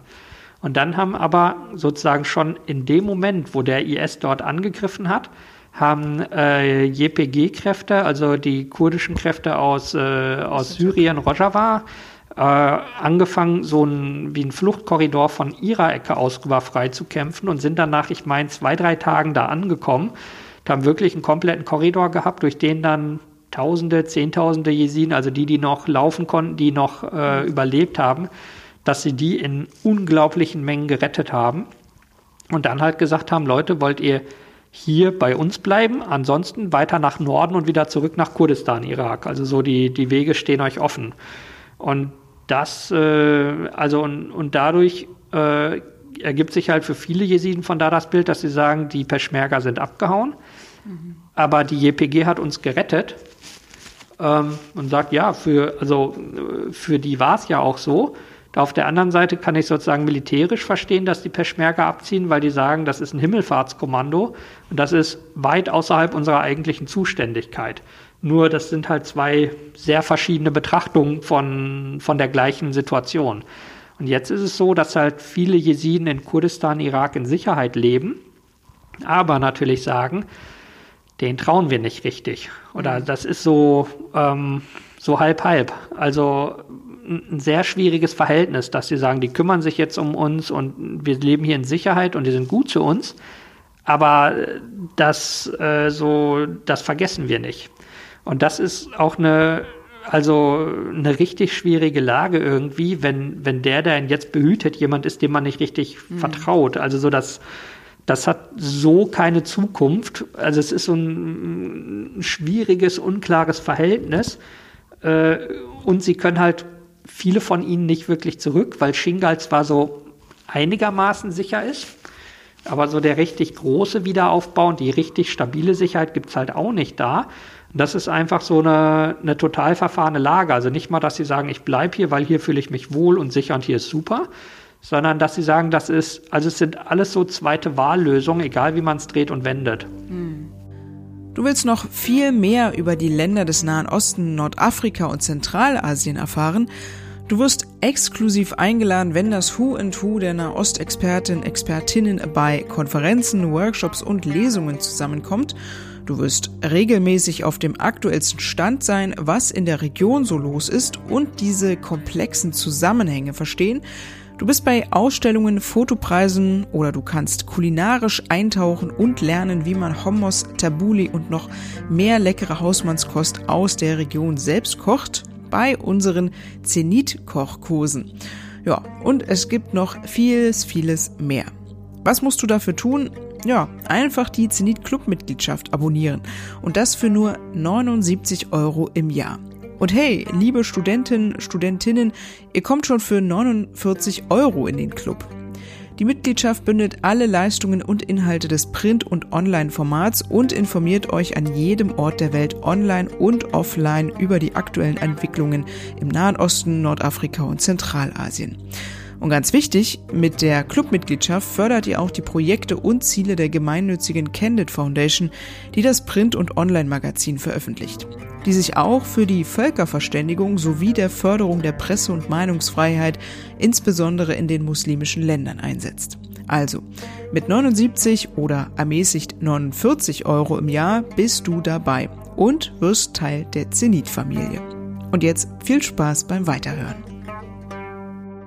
Es ist interessant, dass du das sagst, weil natürlich mit der Folge oder mit dem, mit, äh, als ich mit Düsen Tekel darüber gesprochen habe, war das natürlich äh, also ähnliche Geschichten, beziehungsweise sie hat natürlich da auch nochmal viel mehr zu dem Thema gemacht, ähm, weil sie ja auch selber betroffen ist ja. sozusagen. Das war natürlich auch sehr eindrücklich und ähm, genau, sie hatte das auch äh, in ihrem neuen Film, in ihrem neuen Dokumentarfilm ähm, mit ähm, ja den vielen Jesiden und Jesidinnen, die da in dem Gebirge verdurstet sind. Ähm, ja da gab es auch Bilder dazu. Das war ähm, ziemlich heftig. Also kann man ja. nicht anders sagen. Und, ähm, ähm, und sie ist da eben damals in dem Film mit äh, einer Jesidin, die ihm zurück wollte oder zumindest mhm. mal ihr Geburtsort oder da, wo, wo ihre Familie lebte ja. ähm, und sie lebte und dann der IS gekommen ist, dann sozusagen einfach mal zurück, um ja an den Ort des Schreckens so. Ne? Und es war wohl auch so, weil du es ja auch gesagt hast, da hinzukommen in dieser Region ähm, ist schon schwer genug ähm, und ähm, eben nicht ganz sicher. Und für sie war das nämlich auch, also natürlich nochmal emotional, nochmal eine sehr schwierige ja, Situation. Ne? Ja, und dann das so, so wieder zu erleben. Ne? Also ich glaube, das ist ja egal, wenn dir irgendwas Schweres widerfährt und du an den Ort des ähm, ja. Verbrechens sozusagen wieder zurückkommst. Ja, und es ist ja nicht so, sagen wir, wenn man heute nach Deutschland zurückkommt und man hat den Zweiten Weltkrieg erlebt, dann mhm. kann man sagen, oh schön, jetzt ist es hier eine gute, offene Welt. Aber das ist da ja auch nicht, dass man sagt, okay, und jetzt gucke ich es mir in schön an und vielleicht mhm. heilt das einen Teil des Leids, sondern es ist halt immer noch eine Scheißlage. Mhm. Also das, denke ich, macht es auch schlecht. Es gibt da auch noch eine Sache auf dem Berg. Es gab einen Rettungshubschrauber, der hin und her gependelt ist, ein paar Mal, der Wasser gebracht hat und ganz wenige Leute ausgeflogen hat. Ähm, und das fand ich interessant, weil das war eine kurdische Organisation Rwanga. Der Heli und die Piloten waren Irakis und äh, geholfen haben sie halt den Jesiden. Wo ich dachte, also die drei Gruppen, die so in verschiedenen Konstellationen Probleme miteinander hat, da hat man halt zusammengearbeitet. Mhm. Und der Heli ist abgestürzt im Gebirge und der liegt da immer noch. Also er liegt neben der Straße einfach ein, ein riesiger, so ein Mir-8, ein riesen russischer Hubschrauber. Mhm. Und da hatte ich auch immer gesagt, da würde ich eigentlich gerne eine, also den, der liegt so ein bisschen die Böschung runter. Mit einem großen Kran könnte man den halt bergen und oben hinstellen und halt irgendwie eine Art wie so eine Plakette oder so dran und sagen, ey Leute, hier haben alle zusammengearbeitet mhm. zur schlimmen Zeit.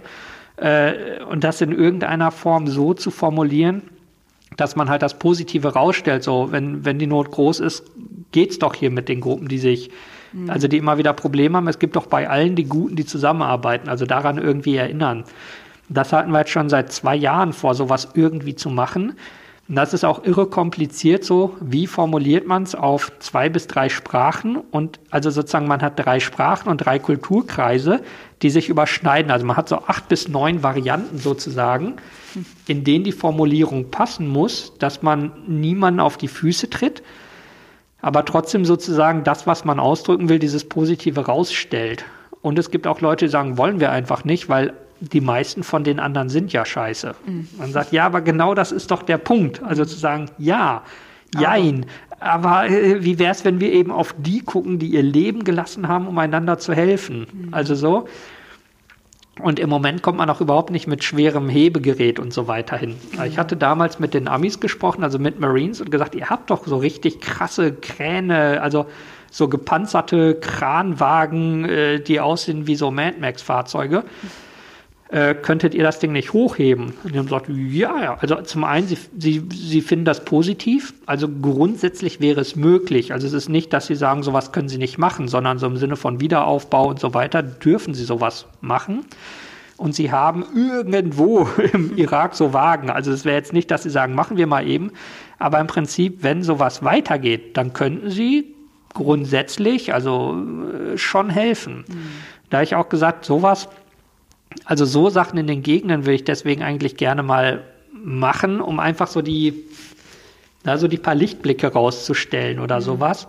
Und das ist halt auch so kompliziert, weil die, ah, die Narben sind halt so tief. Also nicht mal, dass die sagen, die sind alle doof, sondern so, sondern dass sie einfach sagen, ja, äh, aber gut sind sie halt auch nicht alle. Mhm. Und warum soll ich jemanden, also ich möchte ihn lieber ignorieren, ich will ihm nichts Böses, aber warum muss dann der Heli da stehen, dass ich ihn sehe oder mhm. sowas? vielleicht noch dran zu erinnern. Auch. Ja, genau. Und das ist halt auch so, ich denke, also ich habe da auch viel mit so Museen oder Ausstellungsmachern gesprochen in Kurdistan über Erinnerungskultur und so und wie wir in Deutschland an, also sowohl über Nazi-Regime als auch DDR-Regime kann man hier völlig offen am Abendessentisch reden und die Meinungen sind halbwegs klar oder zumindest so im Kern klar und dann bei DDR sagt ja auch niemand, die Regierung war geil, sondern mhm. die Leute sagen, ja, aber ich konnte da zum Beispiel gut leben oder so, mhm. da geht es dann auseinander. Aber ich denke so, und wir haben staatlich finanzierte Aufarbeitung von beiden Sachen. Also sozusagen die Regierung äh, macht äh, jetzt mal salopp gesagt ihre Vorgänger schlecht. Mhm. So, also äh, so könnte man es ganz, äh, ganz stumpf ausdrücken was ja in anderen Ländern eine Unmöglichkeit wäre. Also egal was passiert ist, da würde man kein schlechtes Wort drüber verlieren, das wird totgeschwiegen. Und das ist für Deutsche so normal. Und im Rest der Welt, äh, die bewundern das äh, und sagen, das, äh, also wie, wie könnt ihr denn so schlimme Sachen wie die Nazi-Zeit so offen erklären und sogar sagen, so ja, in der eigenen Familie gab es Nazis oder sowas. Äh, also da ist das ist, ähm, ja, das ist was, wo man hier sieht, wie man mit umgehen kann. Und was ich dann auch sehe, Sachen wie Halabja Memorial oder was auch so bizarr ist, es ist so, so wir, vorm Halabja Memorial, also an der Einfahrt, wirbt die irakische Luftwaffe für Jobs. ich dachte so, wollt ihr mich verarschen oder was? Ich dachte erst, das sei ein Scherz oder das sei wie so ein historisches Poster, was äh, so wie so ein kritischer Beitrag da steht. Nee, das ist eine aktuelle Werbeanzeige. Ich dachte, das ist. Das, äh. Und dann dachte ich ja, okay, ähm, die, die Firma, die hier den Anstrich fürs äh, Holocaust mal, mal gemacht hat, die hat ja auch Zwangsarbeiter gehabt. Also das ist auch nicht weniger wir. Ähm, aber trotzdem, da gibt es so Sachen, äh, ist unverständlich. Mhm. Und jetzt, äh, es gibt ja das IS-Museum über den Kampf gegen den IS und es gibt viel über die Saddam-Zeit und das sind richtig gute Museen, richtig gut gemacht. Das nimmt halt mhm. niemand wahr. Und jetzt äh, ist halt die Planung für ein Peschmerga-Museum sozusagen und ein Kurdistan-Museum. Das Kurdistan-Museum hat sogar Liebeskind die Entwürfe für gemacht. Mhm. Unglaublich geiles Zeug. Ähm, das ist dann gestoppt worden 2014 oder 2015, weil halt das Geld erstmal mhm. ausging. Und für das Peschmerga-Museum, da habe ich letztes Jahr die Pläne gesehen. Und das ist auch irre gut gemacht, auch Peschmerga und IS und so weiter. Wo man sagt, da gibt es also immer mehr Ansätze, das auch modern zu erfassen, aber so, dass es auch zu der Zielgruppe passt. Und äh, das finde ich auch so interessant, weil man sieht, da geht es weiter, da geht es voran und da, hm, da gibt es irgendwie Gemeinsamkeiten, über die man sprechen kann, so wie, wie man halt Geschichtsbewältigung macht und sowas. Und äh, wie man ja auch hier, also in Deutschland sieht, so, wir hatten das Schlimmste, was es gab und hier leben die Leute friedlich zusammen. Das sehen wir hier im Museum immer wieder, was ich total abgefahren finde, was so überhaupt nie in meinem Kopf vorher war. Als äh, so viele Flüchtlinge jetzt erstmal in Deutschland ankam, haben wir ja 5000 Tickets verschenkt an irgendwelche Organisationen, die mit Flüchtlingen zu tun haben und gesagt, pass auf, die Leute zum einen haben die wahrscheinlich Langeweile, ganz trivial, mhm. und zum anderen wissen viele nicht viel über deutsche Geschichte, weil äh, so, die haben sich ja nicht äh, sozusagen nach geschichtlichem Interesse ihr Land ausgesucht, in dem sie jetzt landen. Äh, komm mal vorbei und zeig denen das. Dann haben die oft so in Kleingruppen so Führungen gemacht, dass sie es halt vor allem in Arabisch oder so erklärt haben. Und ein Effekt bei ganz vielen von den Gruppen war, dass die gesagt haben, boah, so kaputt war das. Hm. Äh, und jetzt ist es so aufgebaut, so, okay, dann können wir das auch. Und dass es denen halt äh, so Hoffnung gegeben hat, dass die gesagt haben, okay, ähm, also sozusagen, wenn ihr das schafft, dann können wir das schon lange. Mhm. er sagt, das ist total spannend, weil ich das nie als Aspekt irgendwie im Kopf gehabt hätte und weil für uns ja so klar ist, wie kaputt das hier alles war und mhm. total offensichtlich.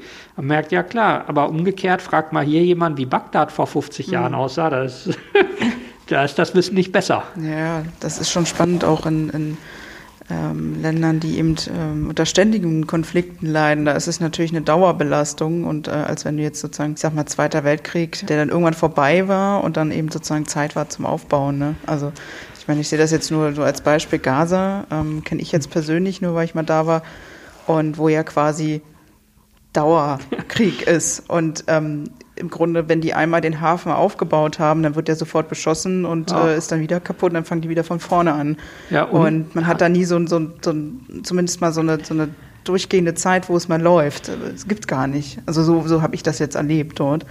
Und ähm, aber es ist interessant, was du sagst, auch mit der Verarbeitungskultur. Ich glaube, da sind wir Deutschen auch ziemlich groß und weit. Also wenn man sagen kann, dass wir das gut machen, ja. ist ja auch die Frage. Ne? Andere würden sagen, warum macht ihr das?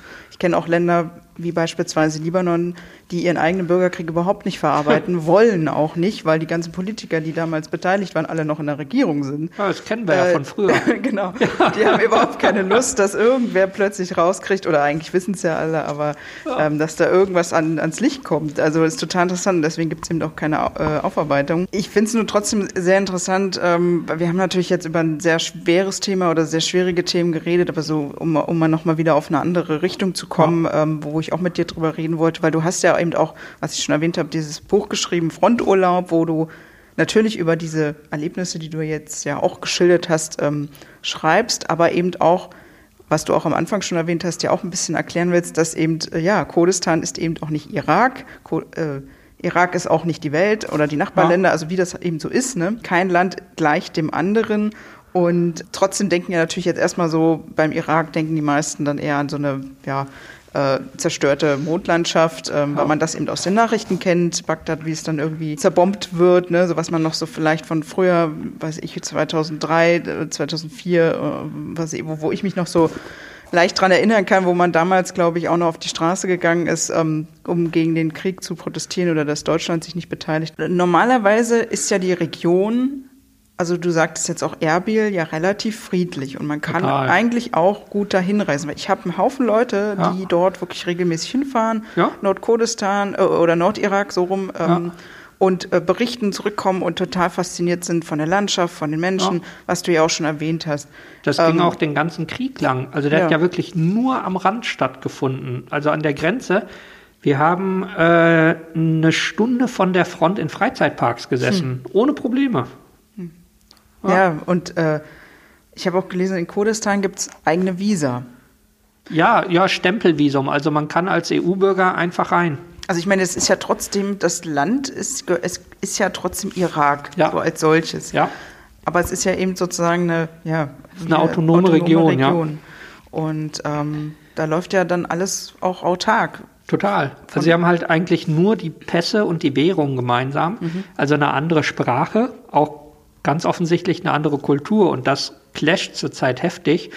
Ähm, zum Beispiel im letzten Sommer, als ich da war, waren wir in einem Hotel und da waren, es ist echt traurig, dass man das so sieht. Man konnte echt im Frühstücksraum sagen, ah, das sind höchstwahrscheinlich so arabische Irakis und das sind kurdische Kurden oder wie man es halt nennen will. Ähm, nämlich ob Frauen, Kinder und Männer an einem Tisch saßen oder nicht. Ich dachte, ist das jetzt Mittelalter oder was? Und äh, da haben sich auch die Leute unglaublich aufgeregt. Wie, wie also irgendwie, jetzt, wie, woran, also, also bei den Kurden sitzen Mann, Frau, Kinder an einem Tisch. Mhm. Und bei den Irakis saß der Mann an einem Tisch und die Frau und die Kinder an einem anderen Tisch beim Frühstück im Hotel. Okay. Aber die Frau hat dem Mann immer die Sachen gebracht, die er ihr zugerufen hat. Aber das halt nicht einmal, dass man sagt, okay, so ein Depp, sondern so immer wieder. Ja, klar, das sind sicherlich nicht alle Irakis, aber mhm. die, die so waren, waren fast immer Irakis. So, also so wie halt so Vorurteile entstehen, dass man mhm. sagt, ah, typisch Iraki, was denn sonst, ne? So, und dann hatte ich halt, äh, weil der eine Mann auch Englisch sprach, also der hatte mich angesprochen, wo ich herkomme und was ich mache, und den habe ich dann auch schlichtweg gefragt, warum sitzt ihr getrennt? Also so einfach, weißt du, mein Kulturkreis ist anders, mich mhm. interessiert das einfach, wie sowas ist. Und dann sprach er auf einmal kein Englisch mehr, was er vorher exzellent konnte, wo ich auch dachte, also keine Ahnung, wenn ich dich jetzt frage, warum du das Oberteil trägst, dann antwortest du mir einfach, weil es ist normal. Aber du sagst nicht, oh, jetzt, ist, jetzt kommt ein schlimmes Thema, jetzt kann ich die Sprache nicht mehr. Also dachte ich, offensichtlich ist ihm klar, dass, dass das irgendwie ein komisches Verhalten vielleicht ist, weil sonst wird er doch einfach eine ganz normale Antwort drauf haben. Hm. Sagen, wir machen das so oder keine Ahnung was. Hm. Und dann hat eine Frau vom Nachbartisch, also so äh, jünger als ich, hat den total angepumpt und gesagt so, ja, äh, dann geh doch zurück in dein scheiß Mittelalter-Kaff, was kommst du dann überhaupt hier rüber? Dann bleib doch in Bagdad. Also so, wenn es so geil ist, wenn du keinen Bock auf deine Frau hast, dann bleib doch einfach da drüben. Also. Es ist so ein bisschen, so Tenor, das kennt man ja auch aus Deutschland so ein bisschen. Wenn du dich hier nicht anpassen willst, ja. Dann geh doch wieder zurück, so ungefähr. Also ich meine, das gibt es ja überall. Ja, ja. Und die sagten, anpassen kommt immer drauf an. Also die haben ja eine sehr diverse Gesellschaft da mit den verschiedenen Religionen und auch verschiedenen Arten zu leben. Also so von mhm. konservativ und so sogar mit äh, Schleier vorm Gesicht bis hin zu äh, irgendwie Minirock und Tanktop. Aber die laufen im Normalfall nebeneinander her und gucken sich vielleicht komisch an, aber es sagt halt keiner was gegen den anderen, weil man sagt, ja, das muss jeder selber entscheiden oder die Familie oder wie auch immer. Aber die war die Frau war richtig sauer. War lustig, weil die sich dann nachher noch bei mir entschuldigt hat und sagte, sorry, dass äh, irgendwie, äh, ich wollte jetzt nicht so stinkig sein oder so, wo ich auch dachte, ist doch Irland. Also ich, ich frage hier ja nur. Ähm, und dass man mit sowas Probleme hat, also dass die Frau nicht mit einem am Tisch sitzen darf, denke ich, ja, das verstehe ich, wenn man aus einer offenen Gesellschaft kommt und der Typ dann rüberkommt, weil er nicht in Bagdad leben will, mhm. aber dann diese Sachen mitbringt, so, sagt, ja, die sagen, er kann ja sonst ganz allmöglichen Scheiß machen, aber sei fair zu Leuten. Mhm. Also, was ich auch spannend fand, es gibt eine verhältnismäßig große jüdische Community da. Also ein Großteil von den Leuten da war früher jüdisch, auch die Familie, wo der Präsident herkommt, die mhm. sind dann äh, zwangsarabisiert worden, wie es hieß, oder so nicht ganz klar, so wie immer im Dunst der Geschichte, aber äh, also ob sie sozusagen freiwillig zum Nutzen gewechselt haben, weil es so wie gesellschaftlichen Druck mhm. gab oder ob es erwartet war. Mhm. Aber dass zum Beispiel Judentum da kein Problem ist, so, also so ganz normal als eine der vielen Religionen gesehen wird oder eben äh, Kakai oder Jesiden oder so Religionen, von denen man hier zum Teil nie gehört hat. Also auch vom Genozid glaube ich nicht, dass irgendein durchschnittlicher Deutscher je gehört hat, dass es Jesiden gibt. So. Naja, erst seitdem die dann wirklich ja. jetzt, äh, seitdem dieser Völkermord überhaupt erst in die, in die genau. Nachrichten gekommen ist. Ne? Das ist ja das Problem. Und sozusagen ein Stück weiter, die Kakai, die hatten mhm. Ähnliches befürchtet und dann halt die Peschmerga um Hilfe gebeten, ist halt auch so eine, so eine Nischenreligion Religion, die sich da in einer Gegend gehalten hat. Ähm, Wo sind die? Oder die sind südlich von Kirkuk, also mhm. südlich von Erbil kommt Kirkuk und darunter Dakuk, also mit mhm. D. Mhm. Und da leben die, so ähnlich wie halt Jesiden in Shingal, leben die Kakai Und das dort sind noch weniger. So noch, ich glaube so 100.000 hieß mhm. es plus minus, aber so wie immer, das ist so schwierig zu sagen. Es gibt ja noch mehr so Religionen dort. Mhm. Und die haben halt ihre verschiedenen Feste, zum Teil verschiedene Bräuche. Und die leben halt nebeneinander. Äh, die Kakai zum Beispiel, da haben die Männer einen, einen riesigen Schnurrbart. Also der Rest vom Bart wird geschoren und nur der Schnurrbart wächst und wächst. Und daran erkennt man die oft. Also fast immer, wenn in der Region jemand, so, also in der Gegend so einen riesen Schnurrbart hat, ist er wahrscheinlich ein Kakai. Mhm. Ähm, und dann gibt es quasi ein paar Dörfer weiter, irgendeine andere Religion, die haben gar keinen Bart. Also weil das bei denen so ist. Und die sagen, da sagt aber auch keiner, wo ist dein Bart oder warum hast du einen. Nein, das ist so. Also, so, so, also auch, wo ich denke, so dieser deutsche Ansatz, kann ich wen ärgern oder geht es dem besser als mir? Und da ist es so schön, geht es uns beiden gut. Ja, das ist eigentlich viel schöner so. Ja, es ist also, einfacher.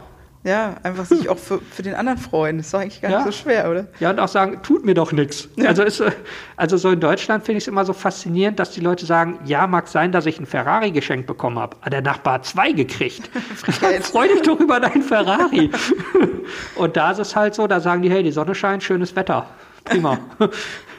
Das ist ja eigentlich so ein bisschen Positivität, sollten wir uns vielleicht jetzt auch mal ein bisschen mehr hier ja, äh, dazu ja, holen. Ne? Das merke ich so wirklich, wenn ich von dort hier rüber zurückfliege. Das ist so ein Clash. Also zum Beispiel, ich war da, ich glaube, das war auch 2015 oder 2016, als noch echt gekämpft wurde. Mhm war ich da am Flughafen und habe halt eingecheckt mit den schusssicheren Waffen, äh, Westen und Helm und dem ganzen Kram und dann haben die gesagt, wo warst denn du? Und dann habe ich halt mit den Leuten da vom Zoll gesprochen und die sagten, ey, meine Familie kommt aus der und der Gegend. Wie, mhm. wie sieht's denn da aus? Was ist denn da los? Da habe ich mit denen gesprochen und gesagt, was sagt denn deine Familie oder geht's denen gut? Die sagen, ja, die sagen immer, es geht ihnen gut, deswegen wollte mhm. ich sozusagen eine zweite Meinung.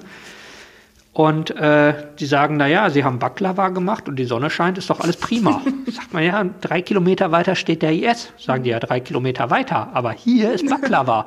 Also so. und wo ich dachte, geil. So, und dann fliegt man vier Stunden weiter nach Deutschland. Dann fängt es an mit, scheiße, die Koffer sind noch nicht auf dem Band und warum ist die Schlange hier so lang? Und ich denke so, hm, okay, so Probleme, ne? unterschiedlich ne? kann man mhm. den Tag sehen. Ne? Ja, ja. aber ich glaube, das ist in vielen so Krisenregionen so oft so, also ja. wo man dann einfach die das genießt, was man gerade hat ja. und einfach das Beste draus macht. Ne? Ja, eben. Da möchte ich auch gleich zu, dem, zu der Frage kommen, die mir eigentlich schon die ganze Zeit so im Kopf rumfliegt, seitdem ich dich kenne. Ähm, wir haben uns ja mal bei den, ich glaube, Jugendmedientagen kennengelernt genau. äh, im letzten Jahr und da hast du ja auch so ein bisschen erzählt. Und da hast du oder ich weiß nicht mehr, ob das in deiner, in deiner Einleitung war oder was auch immer, oder ob du das gesagt hast, aber du hast eine Hüpfburg nach Mosul gebracht. Ja. Und das möchte ich jetzt bitte mal erklärt bekommen, was das eigentlich auf sich also, hat. Es war nicht ganz Mosul, es war Lake Mosul, mhm. äh, was tatsächlich ein Riesenunterschied ist, wenn man jetzt als Hörer sagt, das ist egal. Mosul ist halt unter irakischer, oder nicht mal unter irakischer Verwaltung, de, de facto ist es unter iranischer Verwaltung der, derzeit, das ist noch, noch komplizierter. Mhm. Äh, während der Lake Mosul in Kurdistan, Irak liegt. Also man kommt sicherer und einfacher hin. Das ist der Riesenunterschied. Und am Lake Mosul, wirklich direkt am, am See, liegt das Our Bridge, äh, Our Bridge Schule und Waisenhaus damals noch. Das hat äh, Parua Bako aus Deutschland, ein Jeside, aufgebaut. Als der IS kam, hat er quasi sein, sein Leben in Deutschland hingeschmissen mit Anfang 20 und gesagt, ich muss dahin, ich muss meinen, meinen Leuten helfen. Als er ankam, haben die gesagt, äh, danke, aber hier kämpfen schon genug. Ähm, äh, sozusagen such dir was anderes, so mal ganz böse gesagt. Also Im Detail natürlich anders, aber so in etwa. Da hat er gesagt, okay, dann gehe ich einen Schritt weiter. Was passiert denn, wenn fertig gekämpft ist oder wenn halbwegs Stabilität ist? Was braucht man dann? Er hat gesagt, dann brauchen Kinder eine Zukunft. Und als ich ihn dann das erste Mal getroffen habe, hat er gesagt, hast du vor Kindergarten oder Schule so gemacht? Nö. Ich sagte, okay. Er sagte aber, es ist ja naheliegend. Also hat er aus dem Nichts ein Waisenhaus und eine Schule gestampft und aufgemacht, wo derzeit 300 Kinder jeden Tag hingehen. Und wo ich dachte so, der Typ ist Anfang 20, da habe ich irgendwie in der Uni rumgegammelt und nichts gemacht und Partys gemacht und der hat eine Schule aufgebaut, ohne Geld, ohne Background, ohne Ahnung, einfach gemacht und Spenden gesammelt und alles. Faszinierend. Und da war ich immer wieder und habe gesagt, das ist so abgefahren für mich, wie man sowas machen kann. Und im letzten Jahr, also vor ungefähr einem Jahr, glaube ich, war das, haben die dann angefangen, äh, die haben gesagt, sie brauchen, also die Schule lief und Lehrer und alles waren schon lange da. Und sie hatten auch Spielzeuge und haben gesagt, sie brauchen Outdoor-Spielzeug, also Fußbälle, Frisbees, irgendwas, dass die Kinder halt beschäftigt sind. Und dann hatten wir erst gedacht, äh, das war, ich glaube, das war schon ein Jahr vorher sogar, da haben wir mal hm, überlegt, wir machen Pickup voll mit so Kram und fahren damit durchs Flüchtlingscamp und schießen die Sachen einfach in die Gegend und die Kinder können sie sich dann nehmen. Mhm. War auch eine große Party im Camp, die Kinder haben sich gefreut. Mhm. Und als wir dann rausfuhren, äh, haben, haben die am Tor sich auch bedankt. Und der andere, der dabei war, sagte, ey, geil, das ist bestimmt das Geilste, was hier je passiert ist und so. Und der Typ am Tor sagte so, ja, sagte, die Marines machen das ab und zu, aber mit dem Heli, das ist schon cooler.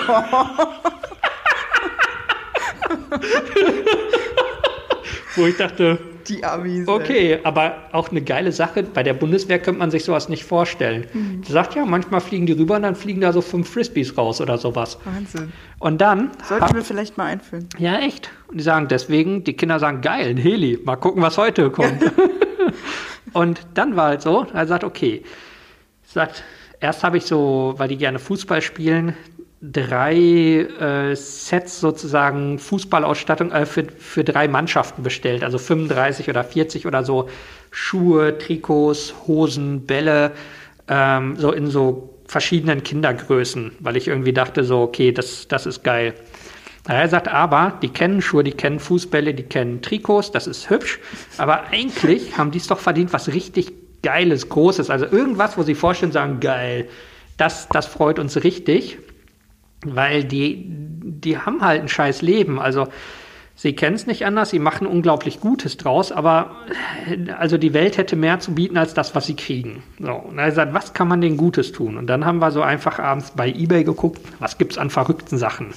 Also Klettergerüste, irgendwie sowas und gesagt, ja, was ist alles nicht so der Hammer. Und dann gab es zum Beispiel aufpustbar wie so ein Swimmingpool mit einer Rutsche in der Mitte. Aber das Ding hat 15 Meter Durchmesser und die Rutsche ist 5 Meter hoch.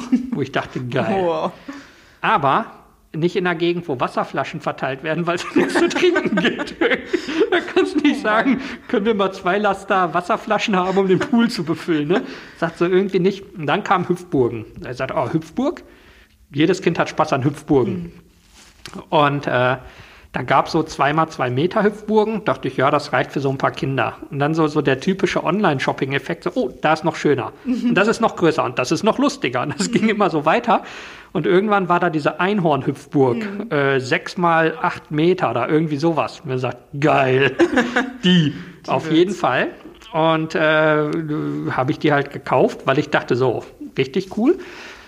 Und habe dem Händler dann eine, eine Mail geschickt und gesagt, ey, ähm, kein Spaß. Das Ding geht nach Kurdistan. Aber er sagt, was muss, also ist da alles bei oder was braucht man? Weil ich habe nie eine Hüpfburg gehabt. Und was, was äh, fehlt da noch irgendwas, damit man die in Betrieb kriegt? Ähm, und habe gesagt, hier zu dem, zu dem Waisenhaus an Lake Mosul geht das. Dann hat er am nächsten Morgen geantwortet, sagte, was eine geile Sache. Sagt, ja, zum einen sollte man so eine Plane drunter haben, damit nicht Löcher unten reinkommen und man braucht ein Gebläse. Aber die Aktion ist so geil, das schenken wir dir. Wahnsinn. Ich dachte, okay, cool. Da habe ich gesagt, okay, das waren jetzt, ich weiß nicht wie viel tausend Euro. Äh, und dann kam noch der Transport dazu, weil ein ganzer Laster am Ende gemietet wurde, um alles rüberzukriegen, was so gesammelt wurde. Da lagen wir bei mehr als 10.000 Euro.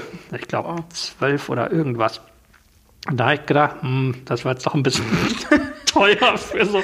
Also sie haben es verdient. Das sind trotzdem irgendwie so ein fünfstelliger Betrag am Ende. Und dann habe ich halt äh, einfach so ein Video kurz gedreht und gesagt, ey Leute, total geil. Also man muss ja immer zielgruppenorientiert arbeiten. Sagt, wollt ihr auf der nächsten Party das Gespräch eröffnen mit übrigens, mir gehört eine Einhornhüpfburg am Lake Mosul, weil dann kommt den Abend lang niemand mehr mit einem cooleren Thema. dann schickt mir Geld. Und dann kriegt ihr ein Zertifikat, mit dem ihr lebenslang diese Einhornhüpfburg benutzen dürft. Ja. Und das Krasse war, dann haben unglaublich viele Wo hast, du Leute. das auf, wo hast du das gemacht? Bei, bei Facebook? Ich habe es einfach, ich glaube, bei. Twitter oder so online gestellt und dann halt den PayPal-Link darunter. Ja. Und da haben Leute 500 Euro oder so rübergeschickt. Das waren so die Top-Sachen. Oder manche haben Euro geschickt und gesagt, ey, mehr habe ich nicht. Also das geht ja auch nicht um die Menge. Und wenn du kein sich. Geld hast, das, Ja. ist, das ist echt eine unsinnige Ausgabe, dann spar dein Geld. Aber wer Bock hat, mach mit. Und äh, Ende vom Lied war, dass da tausende Euros zusammenkamen. Unglaublich, in einer Stunde oder zwei oder so. Und äh, dann, glaub, dann habe ich es hier sozusagen zum Hub schicken lassen, wo die ganzen Sachen gesammelt wurden. Und dann ging halt der Laster los und seitdem steht da eine Einhornhüpfburg. Total geil. Und was haben die Kinder gesagt? Die sind durchgedreht. Ja. Also sie haben mir dann, ich war leider, wir haben die ganze Zeit auf den Laster gewartet. Ich war sogar da zwei Wochen und der hing aber im Zoll auf der türkischen Seite und der kam an ein paar Tage nachdem ich weg war. Und dann haben sie mir das Video geschickt, das ist mit so einem Handy gedreht.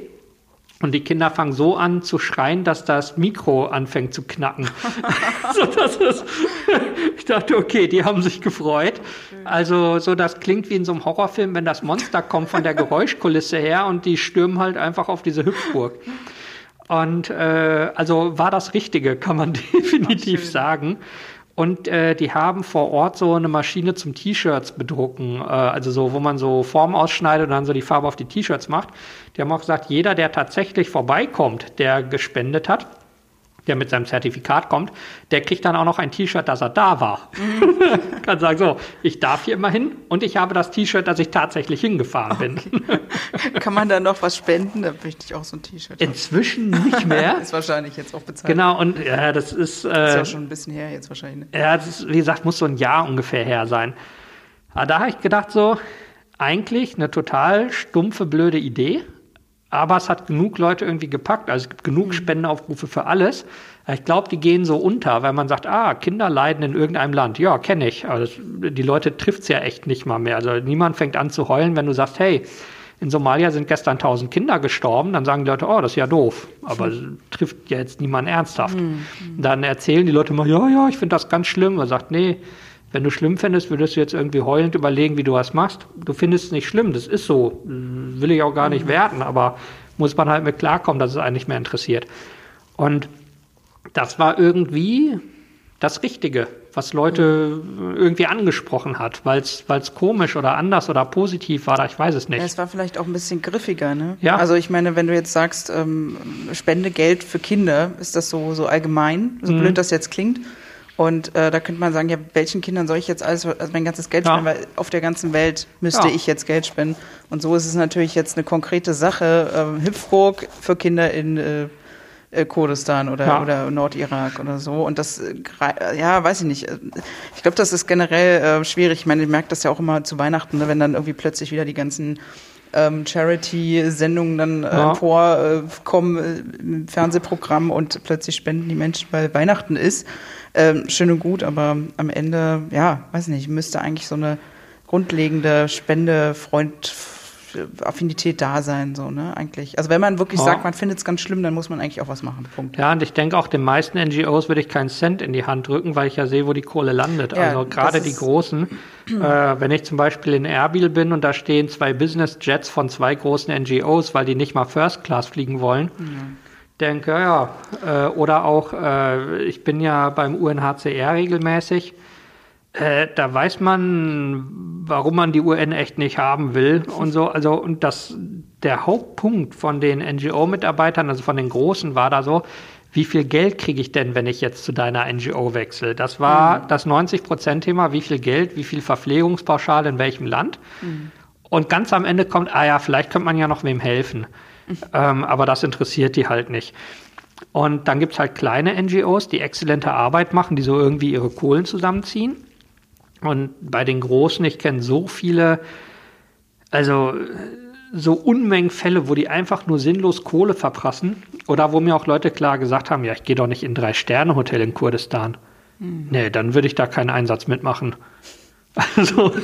Aber woran, also woran denkst du, liegt das? Ich meine, du bist ja, ähm, das kann man ja gleich noch dazu fügen, ähm, ja auch noch Berater für ja, Politiker, Politikerinnen, ja. zum Beispiel auch äh, Ursula ja. von der Leyen, ähm, die du, wie ich gelesen habe, irgendwie nicht mehr flitten Das war ein fairer Deal. Hat sie das so gesagt? Oder äh, war Mitarbeiter war das. Ach, die, die, die ist auch super lustig. Das trifft sie hm. ja auch nicht. Aber der jetzt meinte ist sie so. ja auch nicht mehr, aber. Ähm, nee, und. Äh, Verteidigungsministerin. Genau. Der hat halt gesagt, so, es ist bestimmt, äh, ach, so sinngemäß, äh, das hebt bestimmt die Stimmung, wenn ich sie Ministerin von der Leyen nenne und nicht Flinten-Uschi. Sehr gut. Das hat da. Wenn dann nur im Privaten so. Ne? genau. Also und, die ist ja. ja auch, äh, also so ähnlich wie, also auch wie, wie mit Merkel oder sowas, die, die nehmen sowas ja nicht für voll. Also die mhm. sind, die sind lang genug im Business, dass sie wissen, was böse gemeint ist ja, und was ist ein netter Name ist. Ne? Und ähm, ja, hast du, also ich meine jetzt, du kann, die ist natürlich, wie gesagt, jetzt nicht mehr Verteidigungsministerin, aber du hast ja auch mit Frank-Walter Steinmeier, glaube ich, auch zu tun gehabt ja. oder auch anderen, äh, denke ich mal. Ähm, wenn du mal angenommen, das ist Thema jetzt, ähm, hast du das mit denen auch mal äh, besprochen, ja. ähm, so, eine, so eine Themen und was haben ja. die denn dazu gesagt? Die haben gesagt, ey, also ich glaube, so die genauen Begriffe kann man nicht mal im Podcast verwenden. Also sagen wir mal, sie kannten das Problem und hatten da klare Worte für. Mhm. Ähm, aber haben auch gesagt, also ähm, ein anderer deutscher Politiker hat mal gesagt, es ist ein Scheißhaufen, aber der beste, den wir haben. ähm, das trifft ganz gut. Also unterm Strich helfen ja UN-Programme schon Leuten.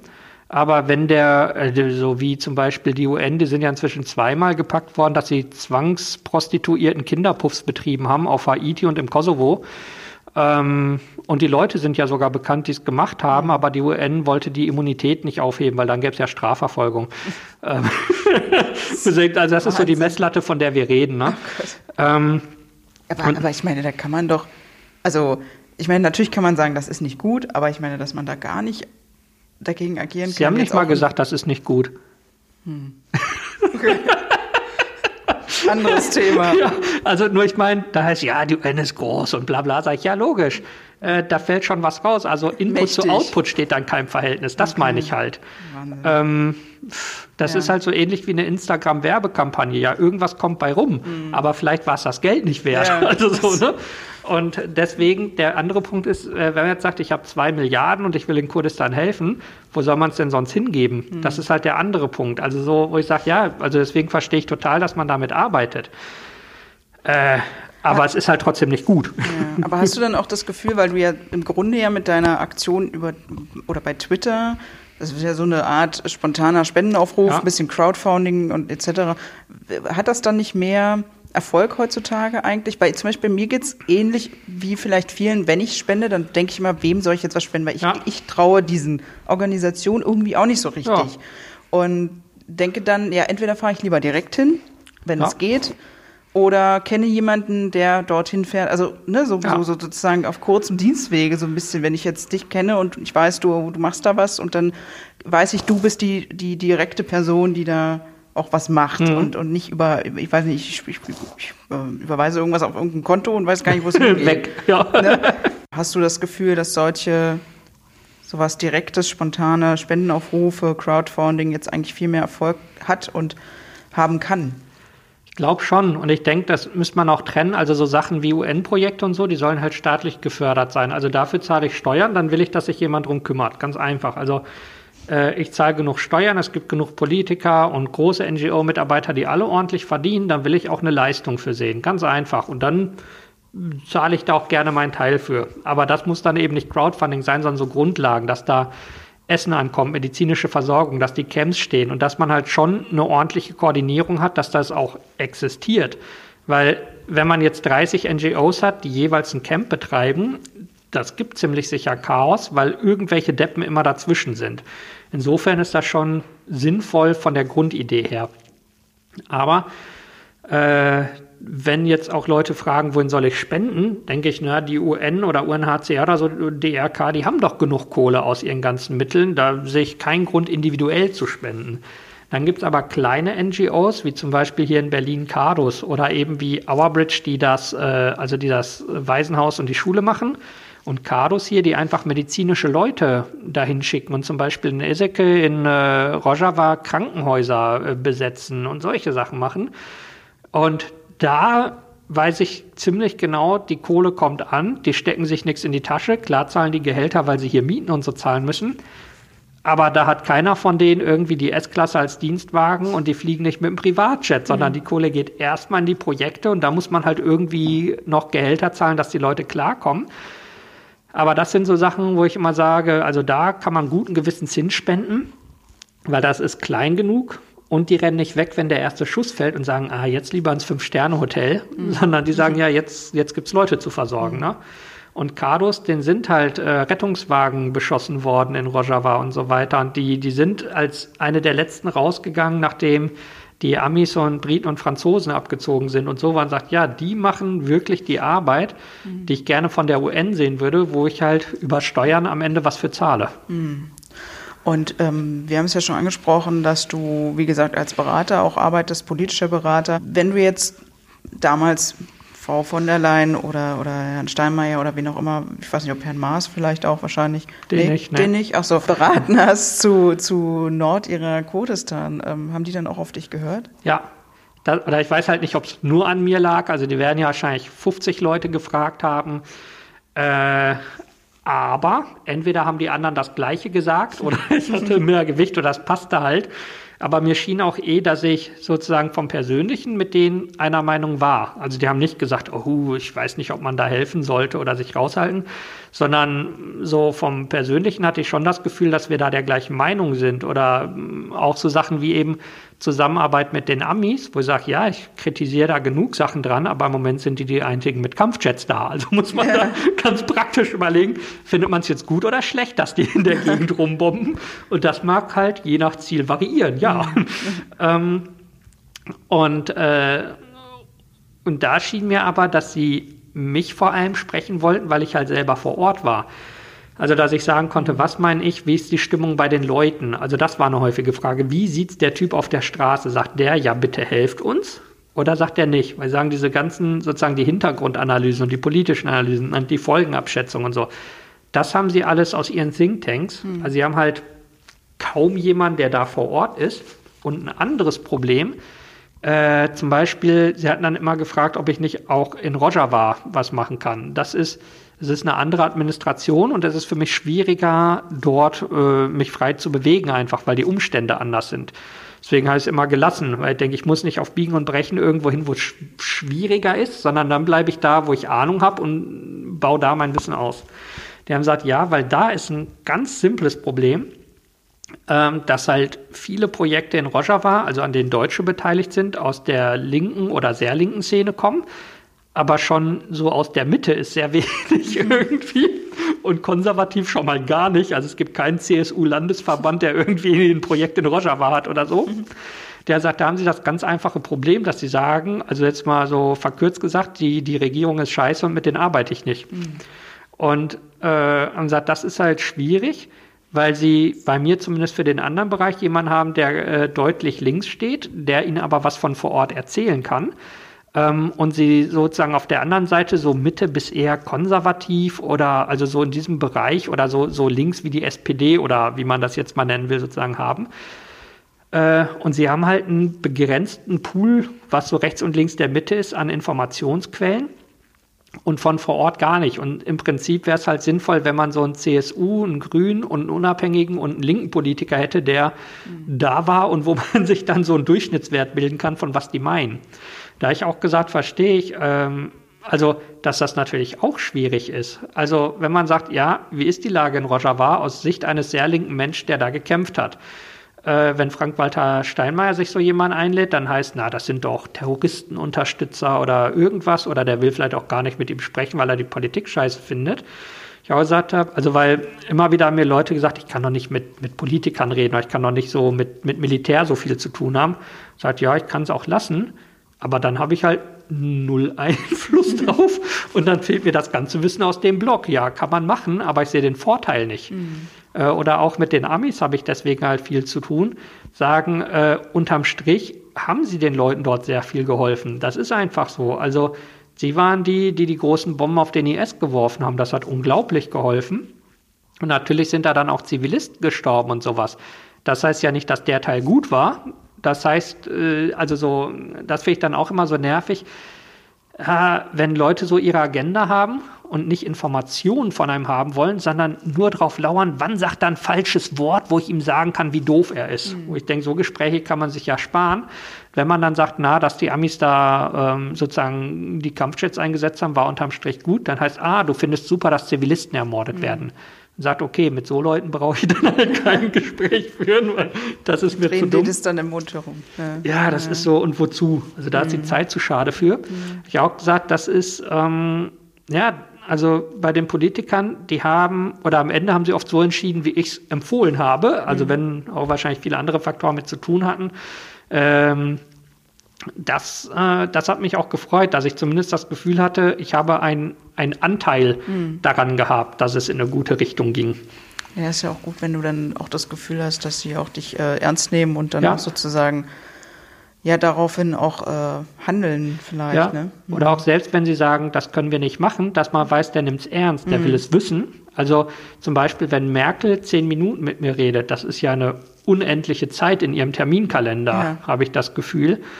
Ähm, Hat sie sich auch von dir beraten lassen? Ja, also wir haben uns drüber unterhalten. Also, das, also es war jetzt kein Consulting-Auftrag, sondern wir haben uns bei einer anderen Veranstaltung getroffen. Die hat ernsthaft und sinnvoll nachgefragt. Also mhm. so, und wo man merkte, sonst könnte sie ja sagen, ah, danke, äh, ich muss noch schnell darüber. Mhm. Ähm, aber hat sie eben nicht gemacht. Wo ich dachte, das ist schon viel wert, weil wenn sie sich die Zeit nimmt, dann interessiert sie auch. Ja. Äh, oder auch Frank-Walter Steinmeier hat ein Foto von mir äh, im Büro gehabt, eine Weile, wo ich in Shingal stehe, mhm. wo ich auch dachte, ich weiß nicht, ob er immer nur die Fotos hinstellt, die man sehen soll. aber so oder so. Egal. so oder so äh, äh, sieht man diese Anerkennung oder so. Mhm. Wo ich halt denke, also das, das Kostbarste für solche, also für so großen Politiker ist halt deren Zeit. Mhm. Und wenn sie mir die geben, dann also sonst könnten sie ein Foto machen und sagen, okay, danke. Mhm. Äh, den Rest klärt mein Staatssekretär oder so. Also ich habe auch viel mit Staatssekretären oder so gesprochen und finde das ja auch überhaupt nicht wild. Mhm. Es gab auch Politiker, die haben gesagt, pass auf, ganz ehrlich, der Staatssekretär macht das, aber sollen wir eben das Foto machen, dass wir es beide fürs Album haben? Ich denke, ja, so, so, funktioniert die Welt, ist doch mhm. alles okay. Aber wenn wirklich die, die ganz wichtigen Leute direkt ähm, sich so viel Zeit nehmen, ist das viel wert, glaube ich, weil irgendwas wollen sie ja von mir, irgendwelches Wissen, sonst würden sie es nicht tun. Hm.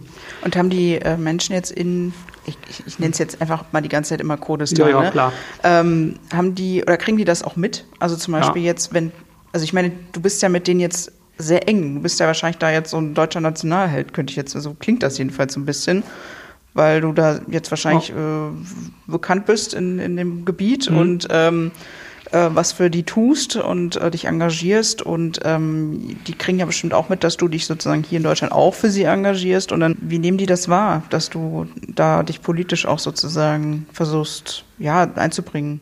Extrem positiv. Also das merke ich immer wieder wenn ich vor Ort bin, also wenn ich da mit den Politikern spreche, mit den Großen, also mit den Ministern oder dem Präsidenten, dann sagen die, haben wir gesehen, äh, mhm. interessant, danke. Ähm, also die nehmen das deutlich mehr wahr als die Leute hier. Das kann man klar sagen. Und was ich, was ich am Anfang total bizarr fand, wo ich mich dran gewöhnt habe, ich habe es halt hier in Deutschland immer wieder, dass mich Leute auf der Straße ansprechen und sagen, ey, ich bin Kurde, ich kenne dich, äh, können wir mal ein Selfie machen.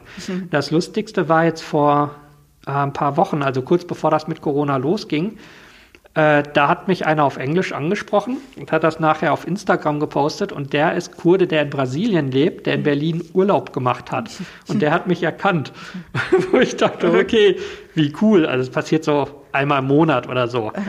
Aber wo ich denke, okay, wenn die mich auf der Straße erkennen, dann muss ich ja zumindest präsent genug sein, dass sie mhm. irgendwie das auf dem Schirm haben. Und da in Kurdistan passiert mir das wirklich häufig. Also wir hatten das auch immer wieder an Checkpoints, dass die gesagt haben, äh, kannst du mal kurz ranfahren, wir müssen mal eben noch ein Foto machen, dann geht es auch gleich weiter. Äh, und halt, dass ich dauernd da eingeladen werde. Zum Beispiel auch, äh, wir waren in einem Restaurant im Dawa 2, das gilt so als das Beste in Kurdistan. Also sagen sie nicht nur selbst, sondern auch andere Leute. Und äh, dann kam der Inhaber vorbei und sagte, hey, ja, ich kenne dich und danke für die Arbeit und sagte, es ist klar, dass ihr heute nichts zahlt. Ne? Also, und sowas hatten wir da immer wieder, wo ich gesagt habe, das ist schon, also zum einen ist es irgendwie merkwürdig, weil ich immer nicht so richtig weiß, wie mit umgehen. Also so, ähm, und auf der anderen Seite freut es mich aber, dass das so wahrgenommen wird. Mhm. Und jetzt in letzter Zeit hatte ich halt viel hier mit dem US-Botschafter in Deutschland, also äh, Rick Granell, zu tun, der ja jetzt, wie passend, der Geheimdienstkoordinator geworden ist. Hat der auch so ein, jetzt diese Jacke draufsteht, wo das komplett draufsteht, Geheimdienst, weißt du, was du vorhin erzählt hast? Ja, ich hatte ihm schon gesagt, sowas er muss sowas auch machen. Ja, dann sagt er, das Blöde ist, das wissen die Leute doch eh, dann ist es nicht mehr, ist es nicht mehr lustig. Aber wo ich dachte, das hat, das, also als ich das gelesen habe, dachte ich, gut für ihn, mhm. aber vor allem gut für mich. Also so, was, was für einen geileren Kontakt kann ich denn bitte haben? Ja. Und was ich bei dem halt irre fand, der hat ja auch genug zu tun. Ähm, was ich ganz spannend fand, weil der hier ja als so ein, so ein Rassist und Vollidiot und so zum Teil dargestellt wird mhm. und aber sehr viele Projekte unterstützt, die ihm nicht mal PR bringen. Also zum Beispiel das Roma-Institut, das, das von der US-Botschaft unterstützt wird, auf seine Initiative hin, äh, dachte ich, okay, das ist der Teil, den ich in den Artikeln nicht gelesen habe. Mhm. Als es äh, als explizit gesagt wurde, zu, zum Christopher Street Day hängt nur die US-Flagge draußen an den Botschaften. Also es wurde ja keine andere verboten, aber es wurde mhm. da nochmal explizit darauf hingewiesen. Hat er vier Regenbogenflaggen aufhängen lassen und dieses geschwungene Dach vor der Botschaft über den Eingang komplett in Regenbogenfarben bekleben lassen. okay. Wo ich dachte, ja, das muss man nicht machen, aber man kann halt. Ja. Und dann hieß es, ja, der ist ja selber schwul. Mhm. Sagt ja, und das macht es jetzt besser oder schlechter oder wie? Also, hä? Das finde ich ist kein Argument in die eine oder andere. Richtung. Ähm, und zum anderen, gerade wenn er so ein, so, ein, so ein Rassist und Idiot und Depp und so sein sollte, ähm, warum sagt er dann, dass er schwul ist und bringt seinen Mann immer mit? Also das irgendwie, also so irgendwie, so wie immer, vielleicht ist die Story einfach komplizierter, als man sich gerne erklären will, weil es einfacher ist, wenn jemand doof ist. Mhm. Und äh, der hat mir auch mit unendlichen Kontakten geholfen im letzten Jahr immer wieder. Und halt gerade dann, als es hieß, die Amis ziehen aus Roger war ab, weil er sagte, auf einmal war er der beliebte Gesprächspartner. Ne? Bei allen, wo er vorher der Doofe war. Ich sagte, ja, das glaube ich.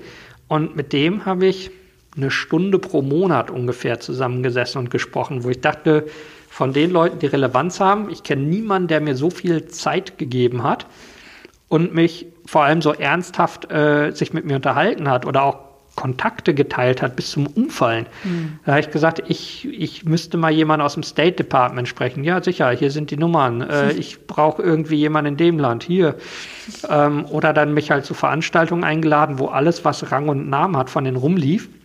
Sagte, hier, sammel die Visitenkarten ein, musst du mich nicht mehr fragen. äh, da ich auch gesagt, ja, ähm, das muss man alles nicht machen. Äh, aber es ist ihm auch ein Anliegen irgendwie, und was ich da besonders bizarr fand, äh, so eine andere Sache, die wir machen, es gibt die Pixel Helper. Das ist eine Kunstgruppe, die Botschaften mit irgendwelchen Sprüchen voll projiziert, meist kritisch der Regierung gegenüber. Zum Beispiel haben wir auf die türkische Botschaft Free Dennis projiziert mhm. oder solche Sachen. Und eben auf die US-Botschaft NSA in the House mit einem Pfeil oben auf das Büro. Äh, und das weiß der Botschafter ja auch. Und mhm. der sagt, ja gut, das, was, was soll was soll's? Sagte, das sagte zum einen, wen stört's? also, wo ich ja auch dachte, da kenne ich genug äh, Botschafter, die da, die reden nie wieder ein Wort mit einem. Mhm. Oder halt die, die türkische Botschaft, die da total durchdreht immer, oder die saudische. Ähm, Mhm. Und da werde ich weiter zu den Partys eingeladen, weil die sagen, ja, pff, bist trotzdem gibt halt cool. so, äh, let's agree to disagree und fertig. Okay. Sagt, da stand ja auch nichts Falsches oder da, es stand, die sind da. Es stand ja nicht, die sind böse. also fand ich einfach auch ganz interessant, wie, ähm, das hat mich auch gewundert, wie sich das über die Jahre verändert hat wie ich da mit sehr vielen Leuten sehr schnell in Kontakt gekommen bin und äh, halt schon sehe, dass das äh, dass ich da was bewirken kann. Ja. Ich, äh, ich glaube, ich, wir könnten, glaube ich, noch Stunden weiterreden. Ähm, ich habe auch noch zig Fragen, die, die mir eigentlich so noch so auf dem Herzen brennen, aber das ist natürlich schwierig. Aber ich würde gerne noch mal so ein paar Sachen oder jetzt die, die, die Absch oder eine abschließende Frage vielleicht erstmal stellen. Wenn man jetzt mal oder wenn wir jetzt mal in die Glaskugel schauen, was würdest du denken, wie sieht die Region, also ich nenne es jetzt wie gesagt auch ja. Kurdistan und Nordirak, ähm, so in, ja, weiß nicht, kann man das sagen, ein, zwei Jahren oder vielleicht sogar erst in zehn Jahren aus? Oder was, was, was passiert dort? Oder ähm, wird der IS ähm, wieder stärker oder, oder kriegen wir den komplett eingedämmt zum Beispiel? Ich glaube, traurigerweise, da ändert sich nicht viel. Also das schiebt sich von links nach rechts und oben nach unten ein bisschen, aber unterm Kern, wenn man sich die letzten Jahrzehnte anguckt, also der eine große Sprung war, als Saddam tot war, ähm, dass die Kurden dann halt die Möglichkeit hatten, da ihre Gegend friedlich zu nutzen. Aber das war so die große Änderung. Ansonsten kloppen sich halt Leute mit anderen Leuten, mit verschiedenen Allianzen, die sich verschieben, mit verschiedenen Interessen. Ähm, auch spannend, als ich 2016 gesagt habe, die iranische Armee oder die, die iranisch gestützten Milizen, die halt zum Großteil iranische Armee sind, die werden hier ein richtiges Problem. War auch geil, weil mir hier politische Berater aus Deutschland gesagt haben, was ein Blödsinn gesagt haben, ja, die haben gerade Mosul unter ihrer Kontrolle und sechs Millionen Leute drumherum. Ich habe das so nicht vorausgesehen, aber dass das ein Problem wird, ja, das habe ich mhm. gesehen. Ähm, und zum anderen, was ich da auch interessant war, ich bin offensichtlich der einzige von den ganzen Beratern hier gewesen, der mal mit denen gesprochen hat, weil, weil ich mhm. war im Januar halt in Mosul und habe äh, die getroffen. Ähm, nicht die angenehmsten Leute, aber ich will halt wissen, wer die sind. Mhm. Ähm, und ich denke, das wird sich verschieben. Vielleicht hat der Iran dann mehr Einfluss, dann wieder Syrien, vielleicht noch jemand anders, dann vielleicht mal die Saudis, was weiß ich was. Äh, aber ich sehe nicht, dass das stabil wird. Mhm. Und die erste Hoffnung war ja, wenn Saddam tot ist und sich da so ein bisschen beruhigt hat, klar, das dauert, dann wird stabil. Und was war? Es ging halt in die andere Richtung weiter. Also mal Sunniten gegen Schiiten, Schiiten gegen Sunniten, die Kurden gegen alle und gegen die. Ähm, ich ich glaube leider wirklich nicht, dass sich das ändert. Assad bleibt an der Macht. Der hat ja, also sein Spiel hat jetzt zum Beispiel funktioniert. Äh, so lange alle anderen wachsen lassen, bis er wieder die beste Option ist. So, man sagt, ihr könnt den IS oder mich haben. Oh, das ist so. Ja, auf einmal das wieder, Cholera. Ja, man sagt, ey, der tollste Diktator, den wir in der Gegend haben können. Im Iran das Gleiche, selbst wenn da jetzt äh, wegen Corona oder so die Führungselite stirbt, dann gibt es halt irgendwelche anderen Streitigkeiten. Ähm, mhm. Ich glaube, im Großen und Ganzen ändert sich das leider nicht. Nee. Das wird sich halt ein bisschen, das dreht sich hin und her. Es gibt auch so einen Postillon-Artikel, ähm, dass äh, der Nahostkonflikt jetzt, ja, genau, das muss man dazu erwähnen. jetzt zum äh, UN-Kulturgut äh, gezählt wird oder so und nicht mehr verändert werden darf. Oh Mann. Ähm, oder die hatten ja auch das Iran und Irak, weil es eh keiner auseinandergehalten, äh, eh nicht auseinandergehalten wird, kann man jetzt beide Schreibweisen verwenden für beide Länder. Da dachte ich, dass, also wie immer bei Satire, es ist am Ende halt sehr treffend, ja. Ja, ja leider, es hat immer so ein bisschen, ja, Lachen und Weinen, ne? Ja. Ich hatte dich ja auch vorher noch äh, gebeten, ähm, vielleicht etwas mitzubringen in Bezug auf, ja, zu der Region oder, oder was dich da so erinnert oder vielleicht mit einer kleinen Geschichte. Ja. Und du meintest dann auch, du musst es noch desinfizieren. Jetzt bin ich irgendwie gespannt. Hast du es gerade hier mit? Oder ich musst du es erst ich, holen? Ich, ich, ich hole es eben. Eine Sekunde. Ja, das ist, sieht sehr nach einer ähm, Patrone aus. Ja, eine Patronenhülse. Ähm, und die Story dazu, warum sie im Grunde auch positiv ist. Ähm, nur weil Leute mal bei Patrone erstmal denken, es sei ganz schlimm, die Story. Äh, es gibt eine Menge Sachen mit einer Menge Geschichten in Kurdistan. Aber die fand ich sehr bezeichnend. Das war vor vier Jahren, glaube ich. Da standen wir in einem Gebiet, äh, genau am Ende vom Peschmerga-Gebiet. Und in die eine Richtung kamen die schiitischen Milizen Richtung Iran und in die andere Richtung der IS, also so der, der Schmelztiegel. Und hinter uns war ein Freizeitpark. Also sozusagen da kommen diese Sachen zusammen. So zum Beispiel, sind die schiitischen Milizen jetzt gut oder schlecht? Wir haben gesagt, das kommt drauf an. Also morgens haben wir uns beschossen und mittags haben wir zusammen auf den IS geschossen. Das ja, das ist so Auslegungssache. Mhm. Und, äh, und das also wo ich denke, so ein bisschen wie in so einem Quentin Tarantino-Film oder so, wenn da so Peschmerga stehen mit so Zuckerwatte, so an der Front und sagen, ja, wir waren gerade noch im Freizeitpark, sorry, wir haben Zuckerwatte geholt. Und sagst so, ja, das, das gibt's doch in der echten Welt nicht. Das ist doch so wie so ein, so ein ganz merkwürdiges Szenario, was sich jemand besoffen ausgedacht hat. Und da hieß es, das ist hier relativ sicher, die Gegend. Und in dem Moment bin ich, also wir standen auf so einem Bungalow, so eine Etage hoch halt. Und ich bin einfach nach hinten umgekippt und dachte, okay, der Personenschützer hat mich wieder umgeworfen, weil er irgendwas gesehen hat. Weil das hatten wir schon mal. Da stand ich und der hat mir einfach voll in den Rücken getreten, weil irgendwas Komisches kam und ich hatte halt die schusssichere Weste uns an und bin dann umgeflogen. Und er sagt, das geht schneller, als wenn er sagt, ey, geh mal runter. So, so. so. aus Sicherheitsgründen. So, wenn man zutritt, kippt der andere um und dann liegt er flach und kann nicht mehr beschossen werden. Wenn du sagst, leg dich mal hin und der sagt, warum denn? Dann, schon könnte schon passiert. zu spät sein, genau. Und ich bin einfach umgefallen, aber halt leider vom Bungalow runter. Lag dann da so, war ein bisschen schlecht mit Atmen. Dachte so, was, hab noch überlegt und in dem Moment lag der Personenschützer neben mir. was war los? Und der hat auch so ein bisschen gehustet und meinte, ey, haben sie dich auch getroffen? ja, hab geguckt und hatte so ein Flatschen vorne auf der Weste, weil ein Scharfschütze uns beschossen hat. Und hat uns beide aber in die Weste getroffen. Also war irgendwie ein Stück zu tief noch eingestellt. Also Glück gehabt. Er Ja. dachte nicht, dass wir Westen anhaben. Na, auf jeden Fall lagen wir da unten. Und dann kamen die anderen an und sagten, hey, seid ihr okay? Und man sagt, ja, so im, im Läuft. Prinzip ja. Also so Gehirnerschütterung, Rippe gebrochen, aber so unterm Strich alles okay. Ähm, und dann haben die gesagt, komisch, hier sollte sicher sein. aber gut, sorry, man kann sich täuschen. aber Wer- ist ja auch nichts passiert, ne? Wer, wer, hat euch da beschossen? Ähm, ja, und dann haben die auch gesagt, Moment, welche Richtung war das jetzt? Waren das die Iraner oder war das? Man muss ja mal wissen, wie es gerade läuft. Und dann gesagt, naja, nee, das war deutlich IS-Richtung. Dann haben sie gesagt, kann auch sein, das ist so, die Luft flimmert so sehr und ist so dreckig. Der hat halt auf gut Glück geschossen, wo er was sich hat bewegen sehen. Ähm, könnte auch einfach Pech gehabt haben. Also es ist unwahrscheinlich, dass der gezielt getroffen hat. Vielleicht hat er einfach zehnmal geschossen und hat euch durch Zufall beide gerade getroffen. So, passiert so eine Scheiße. Und dann kam halt der andere an und sagte, oh, das tut mir leid, willst du Zuckerwatte sozusagen, damit es wieder gut ist? Sorry, ein Terrorist hat auf dich geschossen. Willst du ein bisschen Zuckerwatte? Ich mach's wieder gut. Mann, ey. Ich weiß gar nicht, ob man lachen oder weinen soll bei dieser Geschichte. Und ich musste auch lachen und habe dann gesagt, aua, jetzt tut aber irgendwas im Brustkorb weh. Woraufhin der Personenschützer mich ausgelacht hat und sagte, au, au, bei mir auch. Was das halt auch nicht besser macht. Und dann haben wir da erstmal gelegen und gedacht, okay, war so ganz trivial, wie stehen wir jetzt wieder auf? Also irgendwann müssen wir ja aufstehen, das tut alles weh.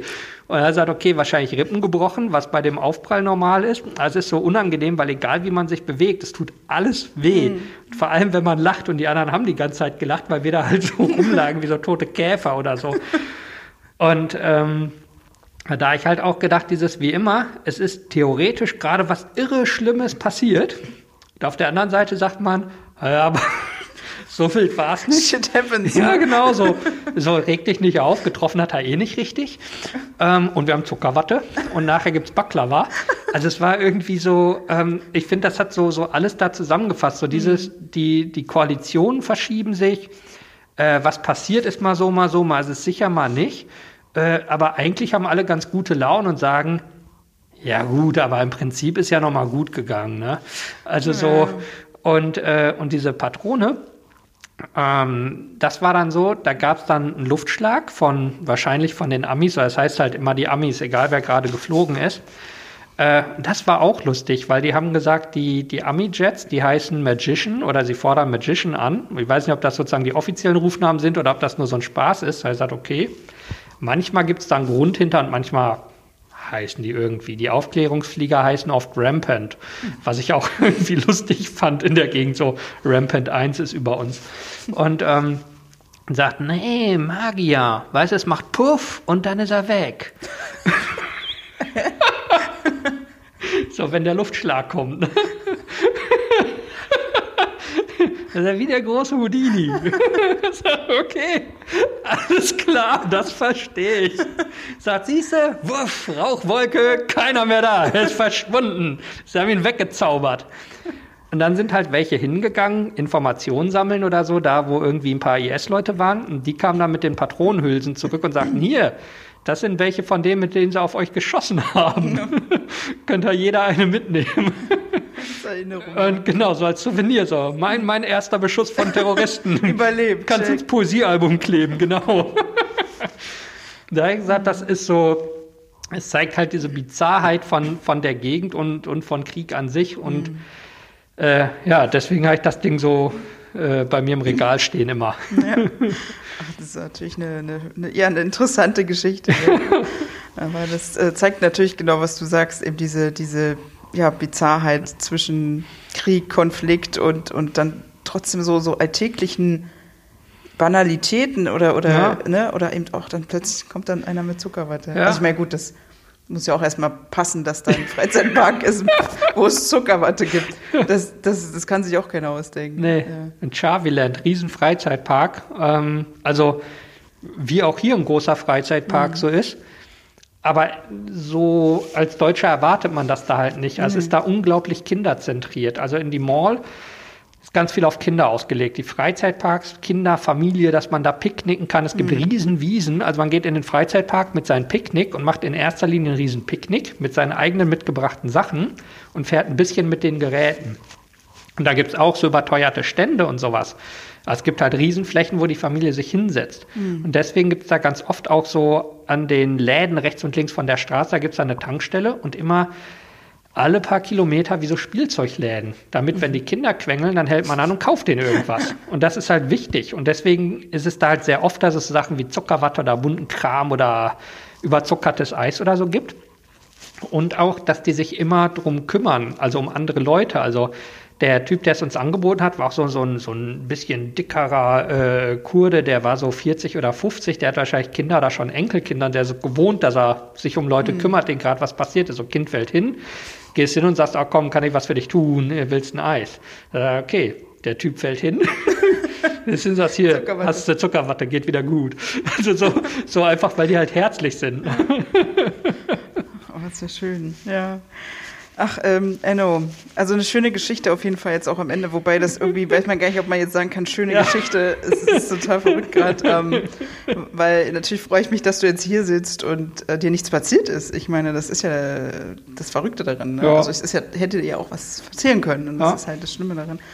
Aber ähm, ja, also ich, ich kann nur sagen, vielen Dank für die, für die Einblicke äh, in diesen Raum, in dieses Land oder in diese Region, ähm, ähm, was du ja auch ähm, ja, auf Social Media Kanälen äh, auch jeden Tag tust, was ich auch immer sehr gerne mir anschaue, weil du das ja auch eben mit einem gewissen Humor machst und ähm, den man wahrscheinlich auch braucht, um, ja. um dort zu arbeiten. genau. Und ähm, also vielen Dank für die Zeit und viel Erfolg weiterhin Dankeschön. bei deiner Arbeit. Ja. Was sagt man jetzt? Tschüss. Tschüss. Auf ja, vor Corona hat man auf Wiedersehen gesagt, jetzt sagt man Tschüss. nee, aber, aber in, in, in Kurdistan, was würde man da sagen? Äh, Sehr ciao. Sehr ciao. Schön. Sehr ciao. Sehr ciao.